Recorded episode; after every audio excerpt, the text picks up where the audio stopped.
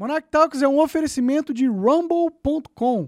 Se você quiser acompanhar os episódios ao vivo, é apenas no rumble.com barra Monark. E aí, Paulo, obrigado, cara, mais uma vez aqui neste Tamo junto, pô. Sempre. Obrigado pelo convite. Vamos que vamos. Muita coisa acontecendo aí, hein? Tem mesmo, tem mesmo. Eu tô meio cansado assim, inclusive, sabe? Tenho tentado me manter um pouco longe da, do burburinho, mas não dá também, né? Dá. As coisas atropelam a gente. Ah, Eu, eu tinha noção que quando a eleição acabasse, o negócio ia ficar mais tranquilo, assim, de tipo, ah, pronto, um ganhou, vai acabar aquela militância chata, vai acabar aquele. aquele sentimento de ódio entre a sociedade, mas não, aumentou só, né? Bizarro essa porra. Ne- Então, é, é aquilo, Monark. o- as pessoas me perguntam muito assim: ah, o que, que você pensa, o que, que você acha, como que você avalia tal ou qual coisa. É assim, eu tenho, eu tenho para mim o seguinte: é, a sociedade brasileira está doente. A situação não é de normalidade, né? Então, assim, a gente não vive numa normalidade institucional, numa normalidade é, afetiva sequer das pessoas. Então, as pessoas estão deprimidas, as pessoas estão. Dois anos de pandemia, as pessoas ficaram meio malucas. né? Eu vejo pelos meus alunos, eu sou professor de adolescente, entendeu? Então, isso afetou muito essa molecada. Então, afetou os adultos também. Então, a gente vive um, um momento que, que não é um momento de normalidade. Então não dá para a gente tentar avaliar de maneira vai, normal uma situação que está anormal. Né? Não Sim. tem como a gente é, tentar colocar as coisas, é, digamos assim, fazer uma análise fria dos acontecimentos e tal, tentar fazer uma análise lógica das coisas que estão acontecendo, quando está tudo de ponta cabeça, né? Sim. Então E- é complicado. Complicado, mas tem, tem lugares que a gente pode ir para tentar deixar mais claro o que está acontecendo. A gente tem os podcasts de hoje em dia e também tem o nosso patrocinador, a Gazeta do Povo, Ah, que ah, é um local com várias vozes e vozes inteligentes e influentes e importantes. inclusive a minha, né?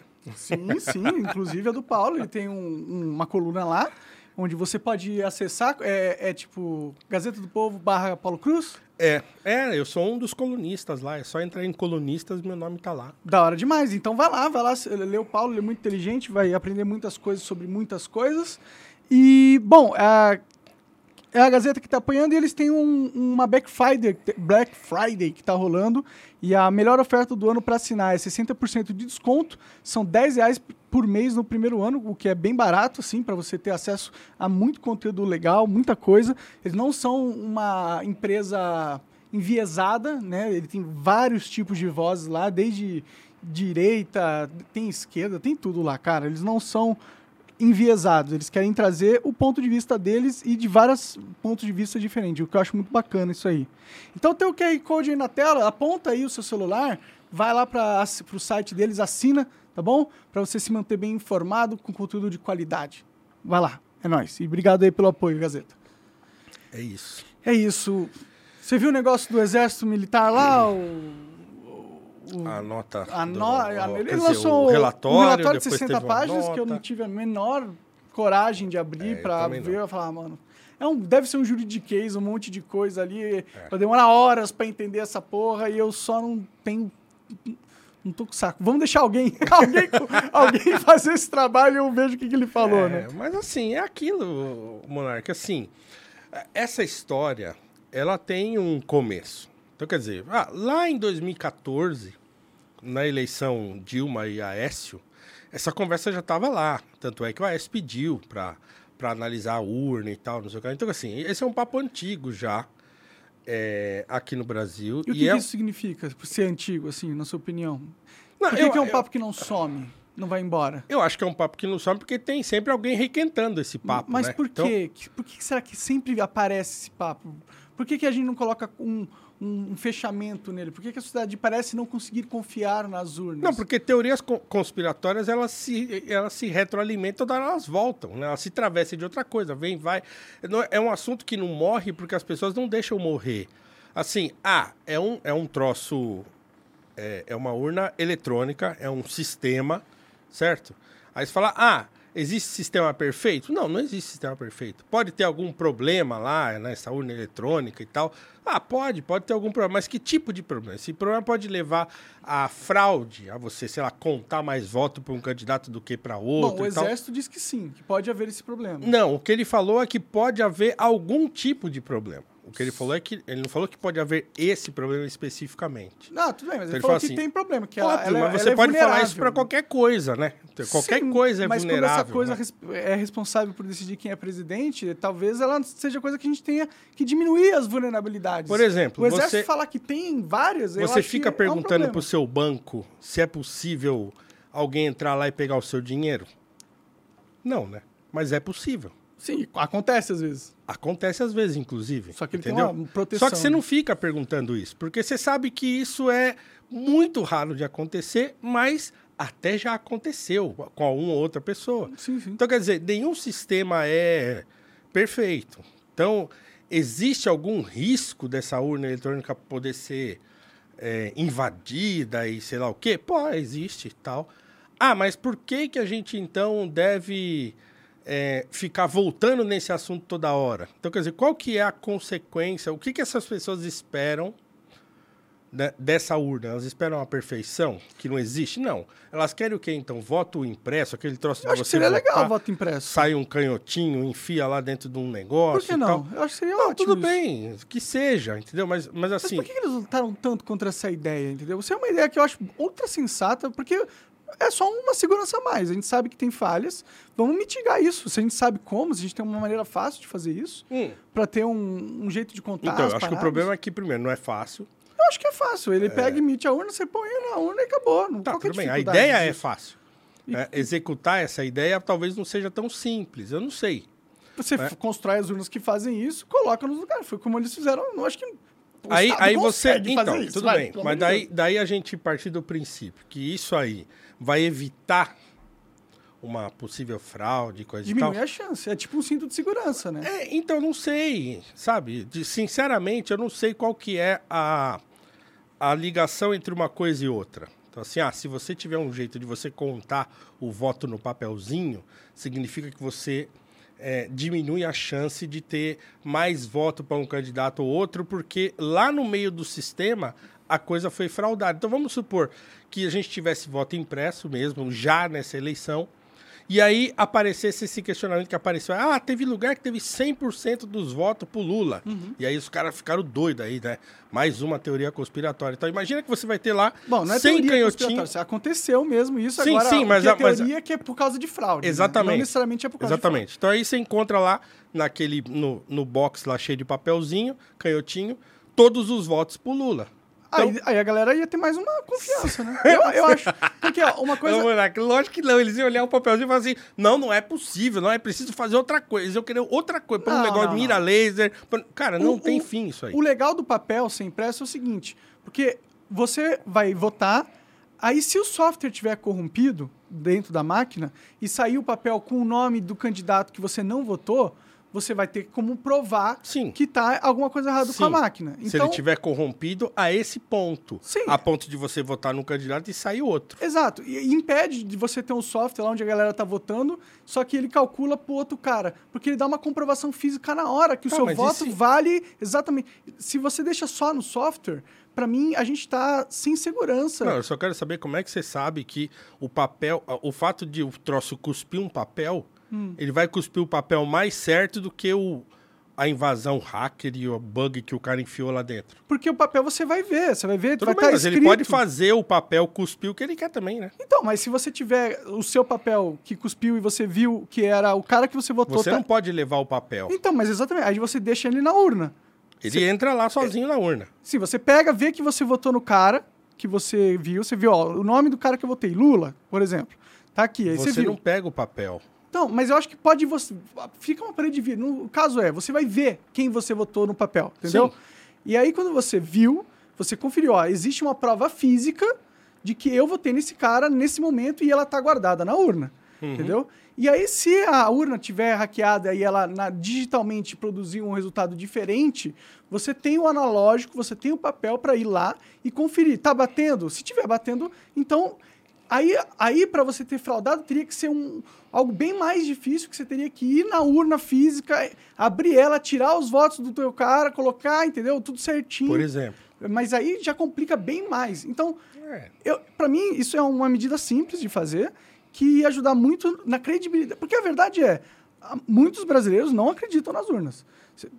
É um pensamento de, de uma vasta quantidade de Mas pessoas. porque aí. isso foi, isso foi uma coisa que foi alimentada, né? Mas é porque tem brechas mesmo. Eu não consigo confiar numa essa parada só digital assim. Eu acho que é, é- é- se você hackeia o software, é em larga escala e sem provas, tá ligado? Monark, ninguém Porque questiona banco digital, é a mesma coisa, entendeu? Você é um cara da tec tecnológico, você gosta disso. Cara, sim, Mas eu sabe, não não tô como questionando. Eu acho que pode continuar com a urna. Só que o banco digital também tem várias coisas. Ele imprime vários recibos para você também. Não. Entendeu? Eu, eu tô falando. Do jeito que tá a segurança das urnas é porca, na minha opinião. Ela não é bem feita. E ela- eu acho que tem sistemas que são simples, que já foram sugeridos várias vezes, que poderiam fazem sentido de ser implementados e não são implementados. E aí isso abre, acende um alerta na minha cabeça de desco- desconfiança. Sim, por que, que eles não querem implementar? Porque se é um negócio que obviamente vai dar mais segurança para a gente e vai resolver um problema deles, que é a desconfiança perante a população do sistema eleitoral.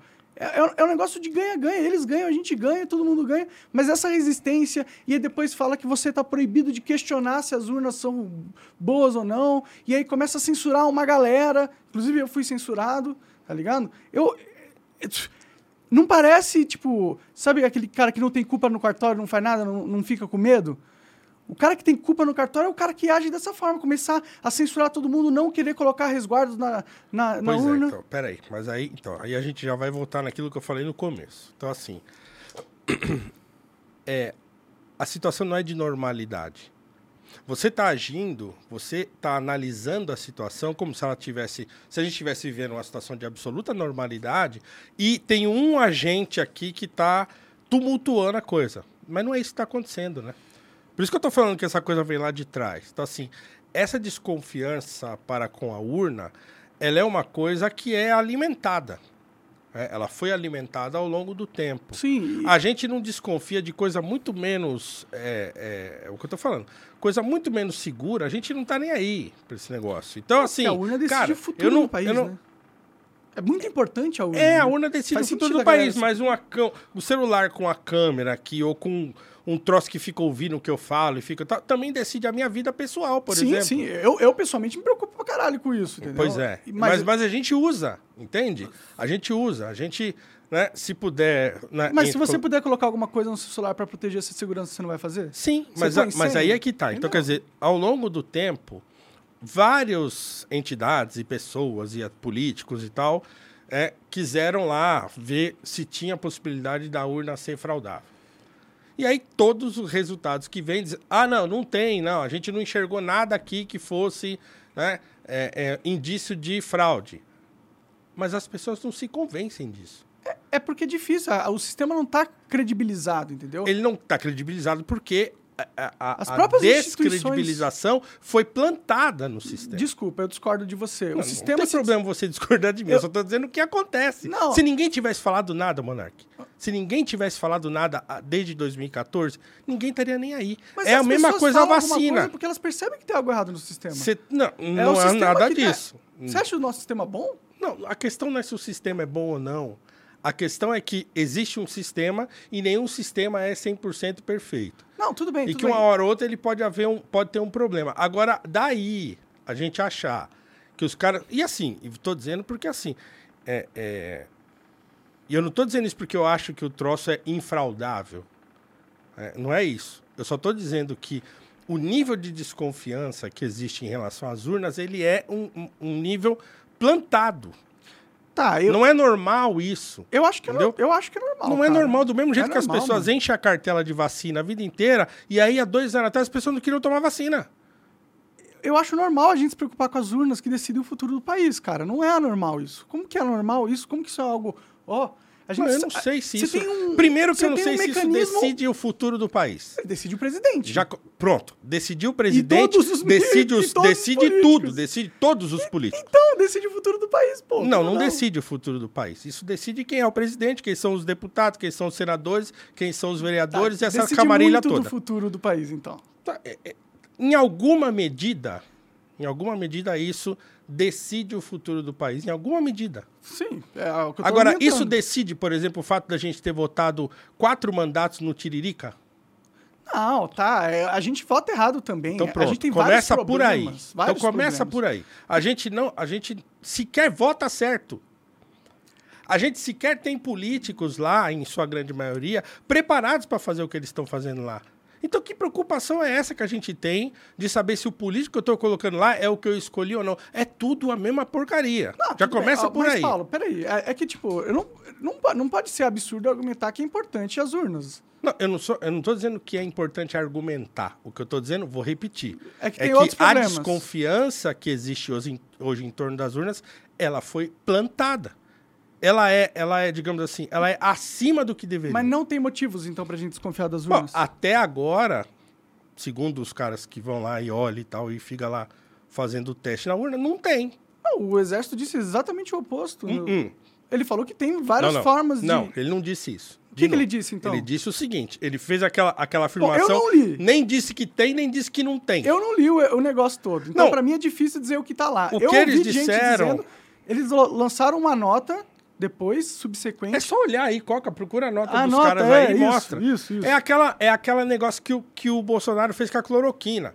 Ah, não disse que não tem comprovação científica, nem disse que tem comprovação científica. Então nem disse que tem, nem disse que não tem. Malandro, você pode falar isso de tudo. Não, não, eu sei, mas é, o que eles falaram é que eles detectaram fraquezas no sistema. Não, o que eles falaram é que pode, o sistema pode ser melhorado. O que eles falaram é que o sistema, é claro. Então eles falaram assim, ó, a gente não encontrou indício de fraude. No entanto, pode, né, no- também não dá para dizer que não dá para fraudar. Eles também não foram impedidos de olhar a- a- os códigos? Não. Desde o ano passado, tá tudo lá aberto para os caras olharem. Os códigos? olharam. É. Porque foi. Bom, vamos ler lá. Claro, você fica se alimentando no Twitter com esses malucos bolsonaristas. Não, eu, eu assisto tá- tudo, mano. Eu vejo mídia mainstream, eu vejo um monte de gente. Eu não fico só vendo uma bolha só. Mas o, o, o código-fonte está aberto desde o ano passado. Desde 2021. Eu, eu tenho dificuldade, porque. Bom, sei lá, sei lá. É, é muita. é mui- tem muita gente que nem quer discutir o assunto urna, entendeu? Como se fosse, não fosse uma questão. Não, eu não, eu não acho que não tem que discutir. Mas eu vou repetir pela terceira vez. O nível de desconfiança que existe, ele não é normal.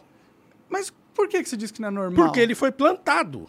Mas, né? mas é que ele não- ele- quando você fala que ele foi plantado, Cara, o Bolsonaro Era- ganhou a eleição. era como se não tivesse nenhum motivo pra gente Não, desconfiar o das Bolsonaro ganhou tá a eleição. assim. O Bolsonaro, motivos, ganhou. Bolsonaro ganhou a eleição. No dia seguinte, ele falou: era pra eu ter ganhado no primeiro turno. Porra, velho, como assim? Tá, Como assim? E aí eu entro nessa, eu falo, ah, pô, olha, é- de fato, como ele ficou. Ele ficou falando isso quatro anos, Monark. Não, tudo bem. é- O cara ganhou a eleição. Olha aí, diz que o seu relatório não exclui a possibilidade de Não, não é, eu quero ver a nota dos caras. Tem a nota aí? Ah. Vamos ver a nota aí. Ah, nota oficial. O Tribunal Superior Eleitoral recebeu. Ué, caralho. Com satisfação, blá blá blá. Isso não é Não, nota, isso é do né? Alexandre de Moraes, pô. Não tem a nota aí. A nota tá no Twitter. Entendeu? É no Twitter que eles meteram Eles essa. meteram no Twitter? Não É, vi. a nota deles é no Twitter. Eles mandam o relatório. Uhum. Aí, o povo que tá na rua aí, Cobra, porque falou ele Não, queria, como queria assim? evidência de fraude. aí eles vão lá e botam uma nota lá pra plantar o, a- o, o estímulo contraditório. E aí o pessoal, ah, ó, tá vendo? Ó. Sim, Mas sim. o- a conclusão do relatório é: não encontramos fraude ou indício de fraude na urna. Ponto. Essa é a conclusão do relatório. A conclusão é essa, tá lá. Isso eu vi, um monte de gente falando e tal. Também não li aquela porcaria. Mas essa é a conclusão. Aí é aquele negócio. Não encontramos indício de fraude e tal, tal, tal, tal.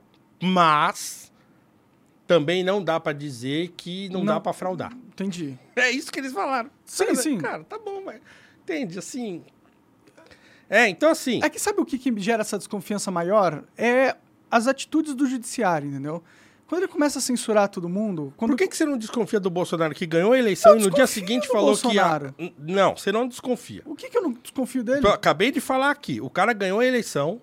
No dia seguinte, ele estava dizendo que devia ter ganhado no primeiro turno. Mas- E aí ele passou quatro anos falando isso. Mas eu não posso desconfiar do Aí- Bolsonaro e das urnas ao mesmo tempo? Sim, se você tivesse a. a- a- se você tivesse a mesma energia para criticar o Bolsonaro que você tem para criticar o judiciário, aí eu concordaria com você. Mas o você não Bolsonaro tem. infinitamente. Não. Você não. Eu, já, eu chamei o filho, ele de burro na frente do filho Ah, dele. não é bu... Isso não é burrice. O cara fala assim, era Ah, não, pra eu ter aí, ganhado aí no você primeiro falar que eu não é critiquei, burrice. que eu não critico, eu já critiquei pra caralho. Tudo pô. bem, mas você tá dizendo aqui, eu chamei ele de burro. Tá bom. é, Ah, Mas, mas então, eu também tenho- chamo ele Meu de burro. trabalho não é ficar sendo inimigo do Bolsonaro. A- Do até- mesmo jeito que seu trabalho não deveria ser ser inimigo do judiciário. Eu não sou inimigo do judiciário. Eu Ah, sou inimigo. agora é seu inimigo. É. Eles são meu inimigo. Inimigo do povo, inclusive. E é por isso que eu falo, tipo, o, o Bolsonaro pode ser um merda e pode ter seus defeitos. Mas ele não está fazendo nada institucional para diminuir a liberdade de expressão no momento. E o STF está em ponto de censura. De maneira ilegal, entendeu? Eu só quero Então, é saber, que, tipo, Monark. a gente tem uma pandemia, ou a gente tem uma crise, um furacão acontecendo no judiciário, e aí tem um terremoto 2.3 ali no, no É, Bolsonaro. pois é, então. É aí que tá. É aí que tá.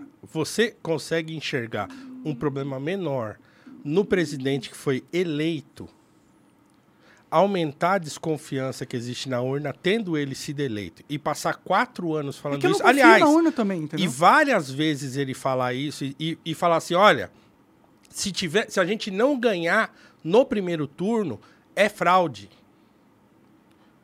Ele falou isso várias vezes, publicamente.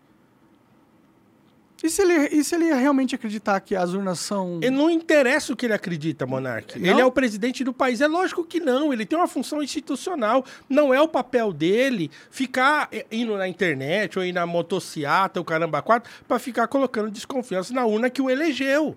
É que, tipo, a urna, pra mim, ela é falha e os caras querem Tudo bem. passar ele então. um. tudo Falar assim, não então fala ele- da urna, não fala da urna, não, fala então- da urna. Não, mas, é, Monark, é o que eu tô falando. Então, assim, por isso que eu tô falando. Vou voltar lá no começo. É que o Bolsonaro, pra mim, ele já perdeu, entendeu? Tudo ele, bem, Ele mas- não é não, mais presidente. Quer dizer, ele é bem. presidente ainda até o dia 31 lá, blá blá blá. Mas ele perdeu. Mas o problema não É, o Lula começou vai agora. subir a rampa. O Lula vai ser o nosso É, presidente mas o problema não anos. começou agora. Não, então, tudo bem, o mas é fato que- de você olhar. É que agora eu tô focado em combater um, um, um sistema ditador do judiciário do Tudo que bem, preocupar mas esse- mas não- bater num cara que nem é mais presidente. Não entendeu? é isso. Mas o problema é, de novo, é que você não está enxergando a raiz do problema. É o O Bolsonaro? problema não começou agora. Não, eu, eu fui lá em 2014. Você viu que eu comecei a falar? Então, lá em então o Bolsonaro não é a raiz 2014. do problema. Não, o que eu tô dizendo é que o que a gente vive hoje e o que, e o que entre aspas, permite o judiciário agir como ele age, não começou com o judiciário. É isso que eu tô dizendo. Começou com quem? Não, quem, quem começou isso com uma, com uma, uma espécie de, de doença que foi acometendo a sociedade brasileira. A gente pode voltar lá em 2013, Uhum. com aquelas manifestações lá e tal. Eu lembro que eu trabalhava perto da Paulista. Tem um pessoal que, que trabalhava comigo. A gente tem um grupo de WhatsApp e até hoje eles lembram disso. E eles ficam falando, ó, um abraço aí, se vocês estiverem assistindo, Walter, Vinícius, aí tem um monte de gente, Renato. A gente tem um grupinho de WhatsApp até hoje. Então eles eram meus funcionários lá dentro da empresa.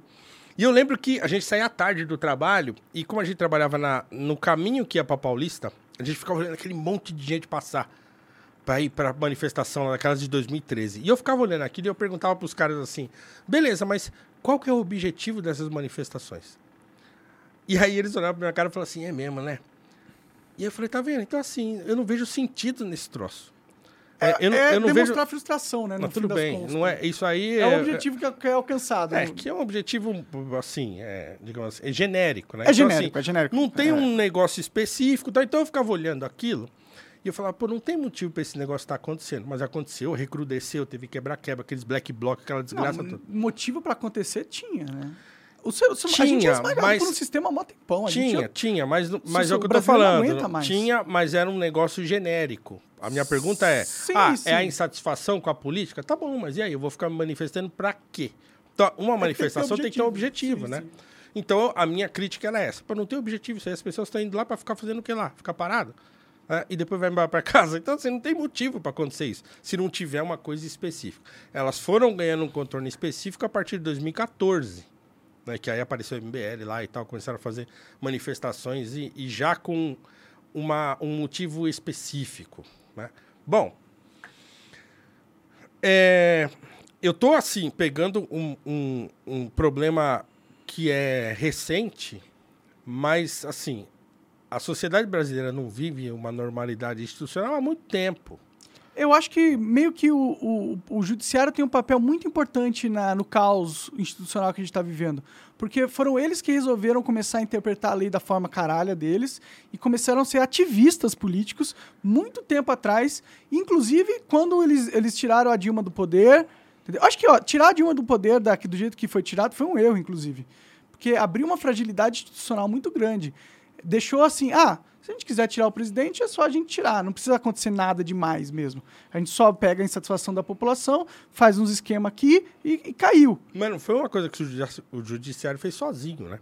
Não, claro que não. Isso aí, o judiciário, ele é um, um, um capanga de uma oligarquia, na minha opinião, assim. É, e, e essa oligarquia é muito forte, assim. Ele tem muita gente poderosa é, nessa oligarquia. Eles comandam muita coisa, comandam a mídia, comandam muita coisa, tem muita influência. É um grupo poderoso. Eu não vou falar quem são as pessoas, porque eu não quero morrer, né? Então, mas, mas tem, existem. é, E elas mandam muito e elas estão jogando o jogo político de um, de um jeito bem sórdido e levando a, a um caos institucional e o Brasil à beira do colapso. Eu vejo o Brasil à beira do colapso nesse momento, assim. É, Você vê isso agora, Monark, eu vejo isso desde sempre. Eu vejo isso desde a Grécia Antiga, nós estamos à beira de um colapso, entendeu? mas a- Eu agora tá foda, não, cara. agora tá, agora tá porque você tá sendo atingido diretamente por isso. Não é cara, a só minha eu. mãe, se você for lá na minha mãe e perguntar pra ela se há alguma anormalidade, ela fala, não tá acontecendo nada. Eu vou na feira, eu faço minha compra, vou comprar pão na padaria, eu vou fazer minha caminhada, eu vou lá no, no lugar fazer meu exercício e tal. Acabou. Então, assim, pra imensa maioria das pessoas, é, a única coisa que elas querem é ir no mercado, fazer compra, é ir pra casa, é Ah, eu trabalhar. também quero só fazer Entendeu? isso. Não, você não quer só fazer isso. Você tá aqui, você tá falando, você tem um podcast, você foi meu censurado. entendeu? o seu trabalho é um trabalho. é, tem- o seu trabalho envolve esse tipo de exposição que faz com que você sinta mais esse tipo de anormalidade que está acontecendo. Mas assim, para imensa maioria das pessoas, cara, o, o Brasil é o Brasil de sempre. Entendeu? Sim, o mas- cara que mora lá no meio da favela, que não tem saneamento básico, para ele tanto faz se o, se o STF tá censurando. Pode ele crer, já tá ele- censurado a vida inteira. Ele tem outros A problemas maiores, né? É, sim, é, sim. é, Problemas maiores não, reais. Né? A censura é um problema real. É um problema real dentro de um contexto muito restrito, Mas sabe qual né? que é o de uma discussão muito específica Hum. que está acontecendo na sociedade. É que eu acho que as ramificações da censura, elas permeiam toda a sociedade.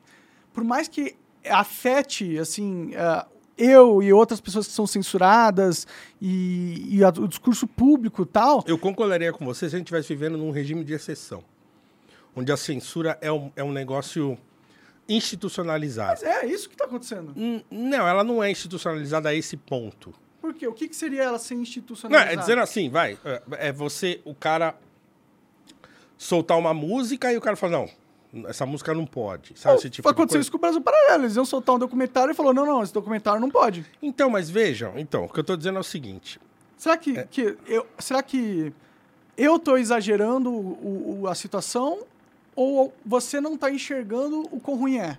Não, eu Porque- acho que, eu acho que a gente não um precisa. termo eu acho que a gente pode- Exatamente. Acho que a gente não precisa correr para um extremo ou para o outro. Aham. Tem um problema? Tem.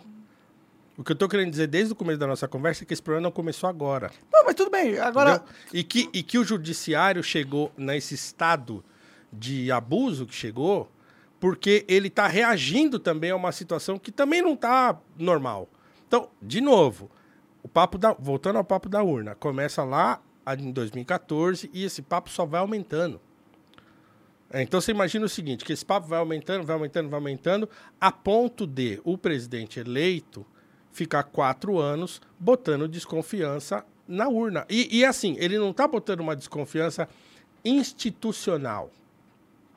Assim, eu vou, vou é, acionar o Ministério, Ministério Público. Será quem que tem que acionar? Vou acionar as entidades e instituições que tem que acionar para que a gente faça um processo é, de, de eleição mais seguro e tal, não sei ele que lá. tentou votar, ou colocar o voto impresso, né? Ele tentou votar isso, tentou passar isso. Só que negaram por Pois algum é. motivo absurdo, assim, tipo, não tinha por que negar. Como era só nega um monte de outras coisas. O que eu estou dizendo é o seguinte: ele podia ter continuado nesse caminho institucional. Mas não, o que, que ele preferiu fazer? Ele preferiu ficar falando 24 horas por dia que ele tinha que ter vencido no primeiro turno e que tinha fraude na eleição. Ele, ele afirmou que tinha fraude. Então, assim, você falar para mim que o presidente fazer isso é normal, é a liberdade fraude? de expressão. Se tiver fraude, você precisa dizer e provar que tem fraude. Você não pode falar que tem fraude se você não sabe. Entendi, entendi. Se essa é só a sua opinião. Mas será É, que não é, existem circunstâncias que embasam essa opinião? Não, se há circunstâncias que embasam essa opinião, essa- essas circunstâncias precisam ser transformadas em provas. E elas não foram. Pelo presidente, inclusive. É, então ele, ele- passou. ele- politicamente o Bolsonaro, ele, ele, Mas ele, veja. ele acha que vai resolver tudo no grito. Mas isso não é um. Ah. Fazer isso, Monarca, é você menosprezar a, a gravidade disso aí. Porque é muito grave isso. Pra mim é grave a gente ter uma- um sistema que é falho e os caras saberem uma solução simples e ignorarem e não darem essa satisfação pro povo. Tudo bem, e mas ainda vamos- exigir que a gente mas vamos- confie nas urnas. Tudo bem. Mas voltando ao Bolsonaro. Hum. É muito grave. Eu não sei por que, que você não enxerga tanta gravidade nisso quando você É enxerga na. porque, no fundo, no fundo, eu, eu desconfio um pouco das urnas brasileiras também. Tudo bem, mas o problema não é esse. Um você não é todo. o presidente. Entendeu? Você não, Não, é. mas é por isso Ele que eu é. não, não acho grave pra caralho, entendeu? Porque se eu fosse o presidente, eu, eu ia ter desconfianças das urnas. Tudo bem, mas você ficaria falando isso publicamente 24 horas por dia, Não, vi- dizendo que tem fraude? 24 horas por dia? Falou o tempo Todo todo. to- o tempo todo. eu vi que ele isso. falou isso, mas não era tipo Muitas hora, vezes. tá muitas vezes ele falou isso. Entendi. Mas é não importa se ele não falou 24 horas por dia, É eu tô eu- usando uma Tá, hipérbole, claro, mas claro. ele falou o tempo todo tudo disso bem, aí. tudo bem. Ele manteve essa Falou, a narrativa. fraude está no TSE. Durante quatro anos ele manteve essa narrativa. Certo? Não, então, então- assim, isso aí é muito grave.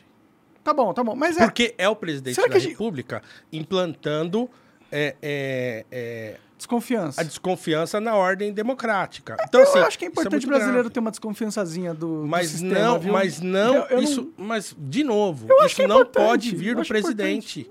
Tá bom, tudo bem. Eu- Porque ele tem uma função institucional, moleque. A gente, por isso que tá uma bagunça essa desgraça. Porque assim, você acha que o presidente não precisa ter um- uma espécie de, de controle daquilo que ele deve ou não deve fazer. Eu acho que é o dever Porra. do presidente. Se, ele acha que tem problemas nas eleições e, e risco de fraude, eu acho que ele tem o dever de falar, de agir. de apresentar suas preocupações. Não, ele não tem o direito de falar tem fraude. Não Ah, tem. Tudo bem, aí você tá- ele tá se o Bolsonaro fosse um pouco mais esperto, ele poderia fazer vários discursos defendendo maior segurança nas urnas, sem falar que elas são fraudadas com certeza. Por exemplo, Ele poderia ter feito isso se ele fosse um cara inteligente. não importa. Mas Mas, ele é o não é um cara Tudo bem, não inteligente importa. e- Uma e- pessoa que não. Ele é, é- ele é cara, turrão, ele quer ganhar uma- no grito, ele quer que todo mundo acredite ser- nele só porque ele é ele, entendeu? Mas ele não é, ele não é só, ele não é só um cara burro.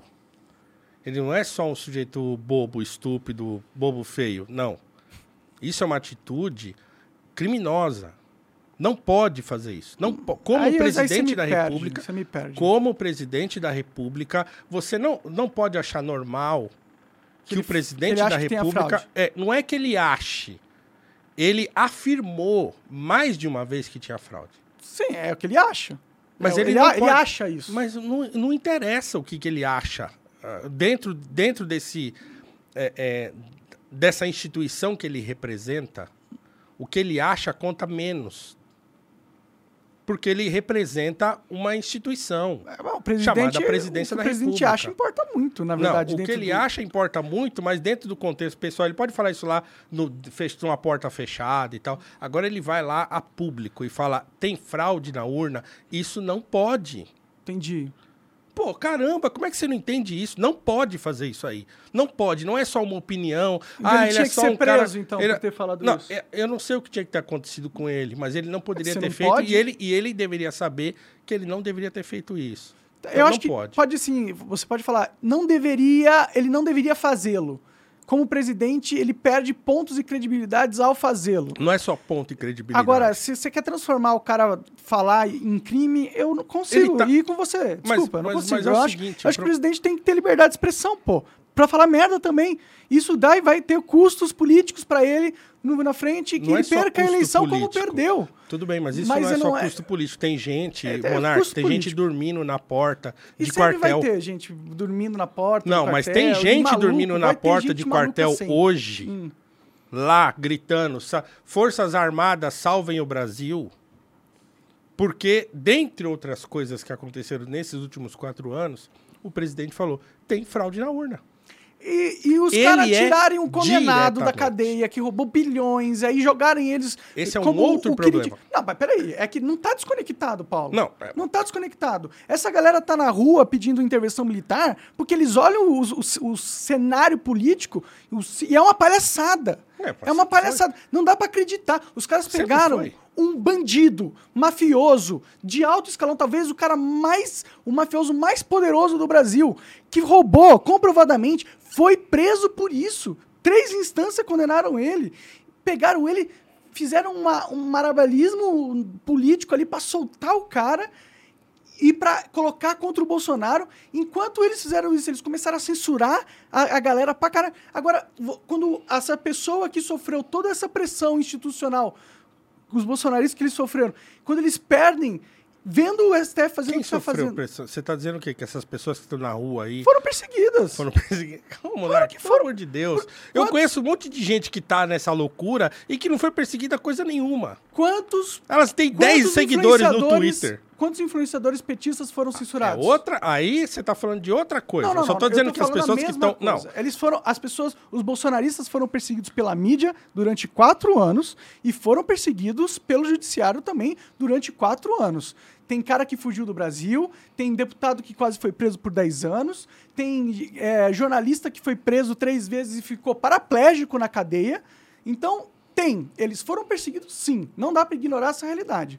Tá, não tô ignorando. Parece, cara, Não, que você tá só- querendo ignorar. isso não, eu aí. não tô querendo ignorar. Eu só tô querendo. É, é- é por isso que eles estão na rua pedindo intervenção militar. Porque estão Não, os influenciadores não estão na rua pedindo intervenção. Eles estão nos Estados Unidos, moram na Flórida.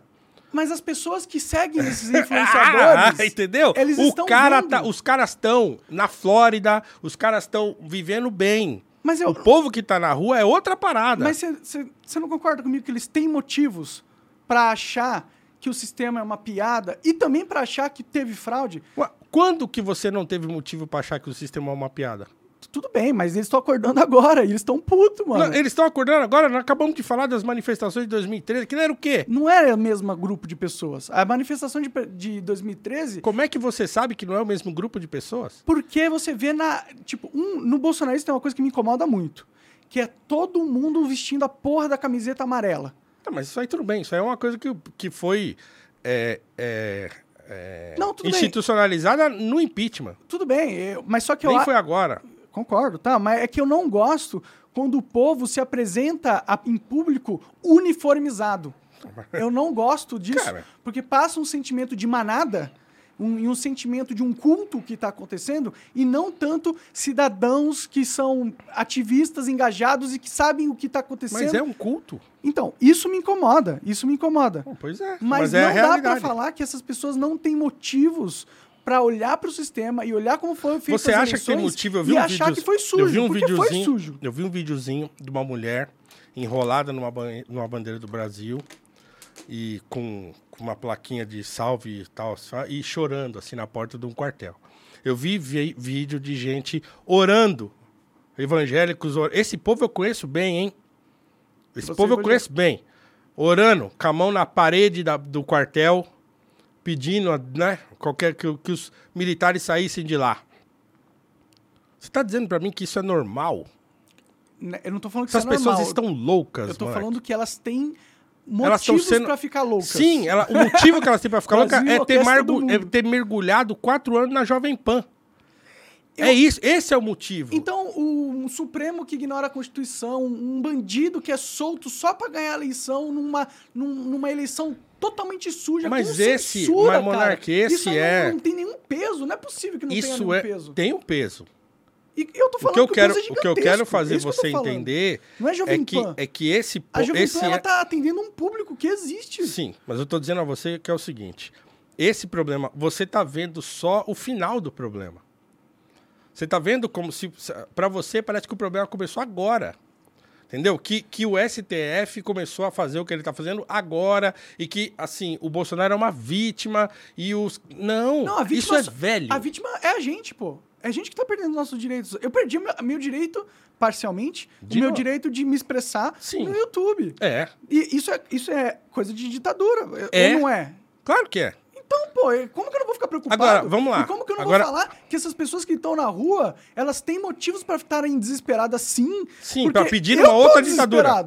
Eu tô desesperado. Tá, elas eu têm não, o direito de quero pedir uma, dita- outra ditadura. Elas têm, tudo bem. Não, elas têm- Eu não quero que uma ditadura, eu não quero uma intervenção militar. Mas eu quero uma solução para esse impasse institucional. Eu quero que o STF pare de ignorar a Constituição, se, recu- se recue e vire um- uma corte como eles deveriam ser, igual nos Estados Unidos, que todos os membros do Supremo ficam quietinhos e eles só decidem as coisas sobre a Constituição de uma maneira técnica e objetiva, sem politicagem. Não manda soltar o presidente, não manda prender presidente. não Cara, eu vi o judiciário mexendo na safra em Minas Gerais, dizendo quando que o fazendeiro tinha que colher ou não a parada. O judiciário tá, mas tá gente mandando no país. Então, a gente tem que resolver isso. Tudo e, bem, e a gente não ué. vai resolver isso falando que o Bolsonaro é um merda. Mas Porque ele não é um merda, Monark, perdeu. ele é muito mais do que isso. Mas ele já perdeu. Ele... Não interessa que ele perdeu agora. interessa? Não, agora não. Por quê? Porque, porque você não falou, ah, vai passar a eleição, vai ficar, vai, todo mundo vai pra casa e tal. Mas não foi isso que aconteceu. Sim, sim, só que, tipo, a gente não vai combater... Isso que tá acontecendo hoje, Monark, é culpa também do Bolsonaro. Tudo bem, tudo bem. Eu, Também. Não eu- adianta falar, ele já perdeu. Não, ele não, não, não é não. Isso que tá acontecendo agora no país, essa desgraceira que a gente tá vendo aí, esse monte de gente acampada em porta de quartel, parecendo uns idiotas, isso é culpa do Bolsonaro também. Claro, eu não discordo disso. E não é só isso porque ele é bobo, porque ele é, porque ele é um idiota. Não. É isso porque ele agiu criminosamente durante os quatro anos que ele foi presidente do país. Qual crime? Esse Qual crime caos ele cometeu- institucional, esse caos institucional também foi provocado por ele. Entendeu? Tá, E, assim, Cara, ele eu não tem- discordo que o Bolsonaro é politicamente ruim e tal. não é só cara. isso. Esse é o problema. Ele é um monstro, então. Ele é Não, o, ele é o questão é assim, satanás. o Alexandre de Moraes é um se o- monstro. Se o, Bolsonaro morrer amanhã, vai melhorar o Brasil do nada? A Não, gente vai é- virar então, uma o problema é que república você tá- você tá- liberal da Suécia? O problema é que você tá. Então, o problema é que você não consegue colocar o mesmo peso de indignação nas duas coisas que são igualmente problemáticas. Então, é, entende? é que o Bolsonaro nunca me calou. Pois é. E quem me calou foi o Supremo. Pois é, mas, mas e, e- Se você e leva um soco o na Danilo cara, você vai Gentili ficar- foi calado. E ele tá puto, e ele tem razão de estar puto. E toda vez Então que por ele que, que falou- você, você que que não foi falou- calado pelo Bolsonaro, você acha que isso é menos grave? Tem gente que você conhece que foi calada pelo Bolsonaro. Eu acho que censura é grave de todas as formas. Entendeu? Então Só não que- é só porque ele é fraco, Não, não, é mas só é que o porque ele é Bolsonaro, bobo. ele tá ali com uma, no máximo uma sniper, tá ligado? Calando uma pessoa ou não, e ele tem, eu já falei, eu já critiquei o Bolsonaro sobre liberdade de expressão infinitas vezes. Você tá me tratando como se eu fosse um gado bolsonarista Não, eu o que eu tô dizendo é que você não consegue colocar o peso necessário nas duas coisas. Por quê? Porque você está sendo afetado diretamente pelo, digamos assim, pelo outro lado da, da é discussão. que eu não vejo ninguém falando do STF. Eu, eu vejo só a galera. Tipo, isso você vai ter que concordar comigo. Tem muito mais indignação popular nas redes e não sei o quê, falando mal do Bolsonaro ou do Lula, do que tem do STF. Os petistas e os esquerdistas, eles, eles apoiam a censura. Eles apoiam a censura, Paulo. Ele- ele- Eles acham isso ótimo, eles aplaudem, eles olham pra mim Você e acha que o bolsonarista que não foi quer. bem feito. Você acha que o bolsonarista não apoia a censura também? Bom, como tá acontecendo com eles, eles não estão apoiando, não. Não, você acha que se, se, se você chegar pra um bolsonarista desse que tá na porta do quartel, Mas por que, que a gente não assim, consegue ó. fugir dessa discussão Bolsonaro? Por que, que eu não consigo. Por que, que a gente não consegue pensar num jeito de resolver querendo- a solução Porque, STF? porque você acha que o problema é só o STF. Não é. Mas quem tá calando, censurando todo mundo institucionalmente, ignorando a Constituição, é o STF. Tipo, o Bolsonaro pode ser ruim, mas a infração no- do STF, na minha visão, é muito pior do que qualquer coisa que o Bolsonaro tenha feito. Pois é, então. Esse é o problema. Mas é, mas é que isso é verdade. Não é eu que tô iludido. Não, não é. Por causa do, do- do- de estar apanhando. A verdade é essa. Quando você tem um- uma, uma instituição que descumpre o que está escrito, uma, uma corte que descumpre o que está na Constituição. E o Bolsonaro não fez isso também? Qual, qual, qual ele, Vou dar- qual, por qual exemplo. vez ele descumpriu a Constituição? Por exemplo, por exemplo, Ah. ele subir num caminhão na Paulista e falar: eu não vou mais obedecer aquilo que o o STF falar para eu, pra eu fazer. Bom, ele falar não é desobedecer a Constituição. Agora, ele não cumprir o que o STF falou, aí sim é desobedecer a Constituição. Em teoria, ele tem o direito de falar essa- o que ele quiser. Agora, fazer seria o crime. E ele sempre respeitou as decisões do, do, do STF. E olha lá, eu digo pra você, do jeito que eles estão ah, tratando a corte, eu acho que logo, logo, al- a, a polícia e as pessoas vão estar moralmente justificáveis em desrespeitar uma decisão do STF. Porque as decisões que ele está tomando são ilegais. E- As, e- as, as, se isso estivesse acontecendo num país sério, cara, seria uma crise, assim, gigantesca. Se tivesse acontecendo nos Estados Unidos, seria uma crise global. Sim, se tivesse acontecido, se tivesse acontecido do Bolsonaro, ser, de um presidente num país sério ser eleito, e no dia seguinte ele falar assim, ó, ó eu deveria ser- ter sido eleito no primeiro turno, então essa- porque essas urnas têm fraude, seria um problema coisas muito parecidas, né? E não deu problema. Inclusive, o Trump, o Trump contesta as eleições até hoje lá nos Estados Unidos. Pois é, e tá lá, perdeu, Sim. né? Perdeu também. Perdeu por um, né? Pelo amor de Deus, porque ah, Perdeu por uma margem pequena, mas perdeu. Não, é então, e para um cara que, pô, todo mundo sabe que não tinha, né? E que tá condição. fazendo merda pra caralho Pois agora. é. né? Tá, o mundo Então, tá assim, quase indo pra veja, terceira guerra Monark, mundial. É o seguinte, ó. É, é, eu sou um cara que. Eu sou um platônico. E, e eu acho que o- um, um dos grandes exemplos que a gente tem é exatamente a situação eh, da Grécia. É, da Grécia dos tempos de Sócrates, Platão e tal. Porque não é muito diferente da situação nossa. Porque o Sócrates foi morto pelo judiciário, né? Pelos políticos da sua época. Verdade. Mas a diferença entre o Sócrates e, e a gente, e você, e o Bolsonaro, e sei lá o quê, é que o Sócrates, ele falou assim, eu vou obedecer à lei, ainda que a lei esteja sendo usado, usada para provocar injustiça. E por que Então- que ele é diferente da gente nisso? Por quê? Porque você, porque por exemplo, você acha que a liberdade de expressão ela deve ser irrestrita, por exemplo. Eu acho que ela tinha que ser respeitada assim como tá na Constituição. E é na Constituição diz que Tudo censura bem, é, mas, é, é mas- proibido. Tudo bem, mas assim, Ela garante é, a liberdade a, a liberdade de expressão, Tá na Constituição, pô. Não, não existe liberdade irrestrita Tá, em na Constituição tá dizendo que ah, nenhum tipo de é, opinião, ideia pode ser retirado, censurado. Tá escrito lá. A gente pode abrir a- a- o artigo que fala sobre liberdade de expressão e ler. Tá escrito Abra aí. lá. nenhum. Então assim, Não, eu você, li tudo. Eu li tudo que se refere sobre liberdade. de então, mas escuta, existe, Não toda a Constituição, eu li só a parte da. é, Bom, esse é só um, um artigo, mas a Constituição fala mais do que a- esse artigo. Mas Clica aí na Constituição Federal, corta o que você quer. 220, e- esse é o, o principal. Deve ser o início. Não, o 220 é. Não, aí tá aí, tá certo, tá certo. Deixa aí, deixa aí. Desce, desce. Ó, o artigo sobe um pouco. 220 fala assim, ó. A manifestação do pensamento, a criação, a expressão e a informação sobre qualquer forma, processo ou veículo não sofrerão qualquer restrição que possa constituir um embaraço à plena liberdade de informação jornalística em qualquer veículo de comunicação soci- social, observando o disposto no artigo 5, blá blá blá blá blá blá blá. Aí a gente pode ver o, o disposto. Mas nesse começo aí já está bem claro que é não sofrerão quaisquer, qualquer, restrição, qualquer, isso implica tudo. Tá, isso, isso não significa que eu, que eu posso chegar aqui, por exemplo, e falar assim: olha, eu, eu gosto de sair com criança, de me relacionar com, com criança de 10 anos.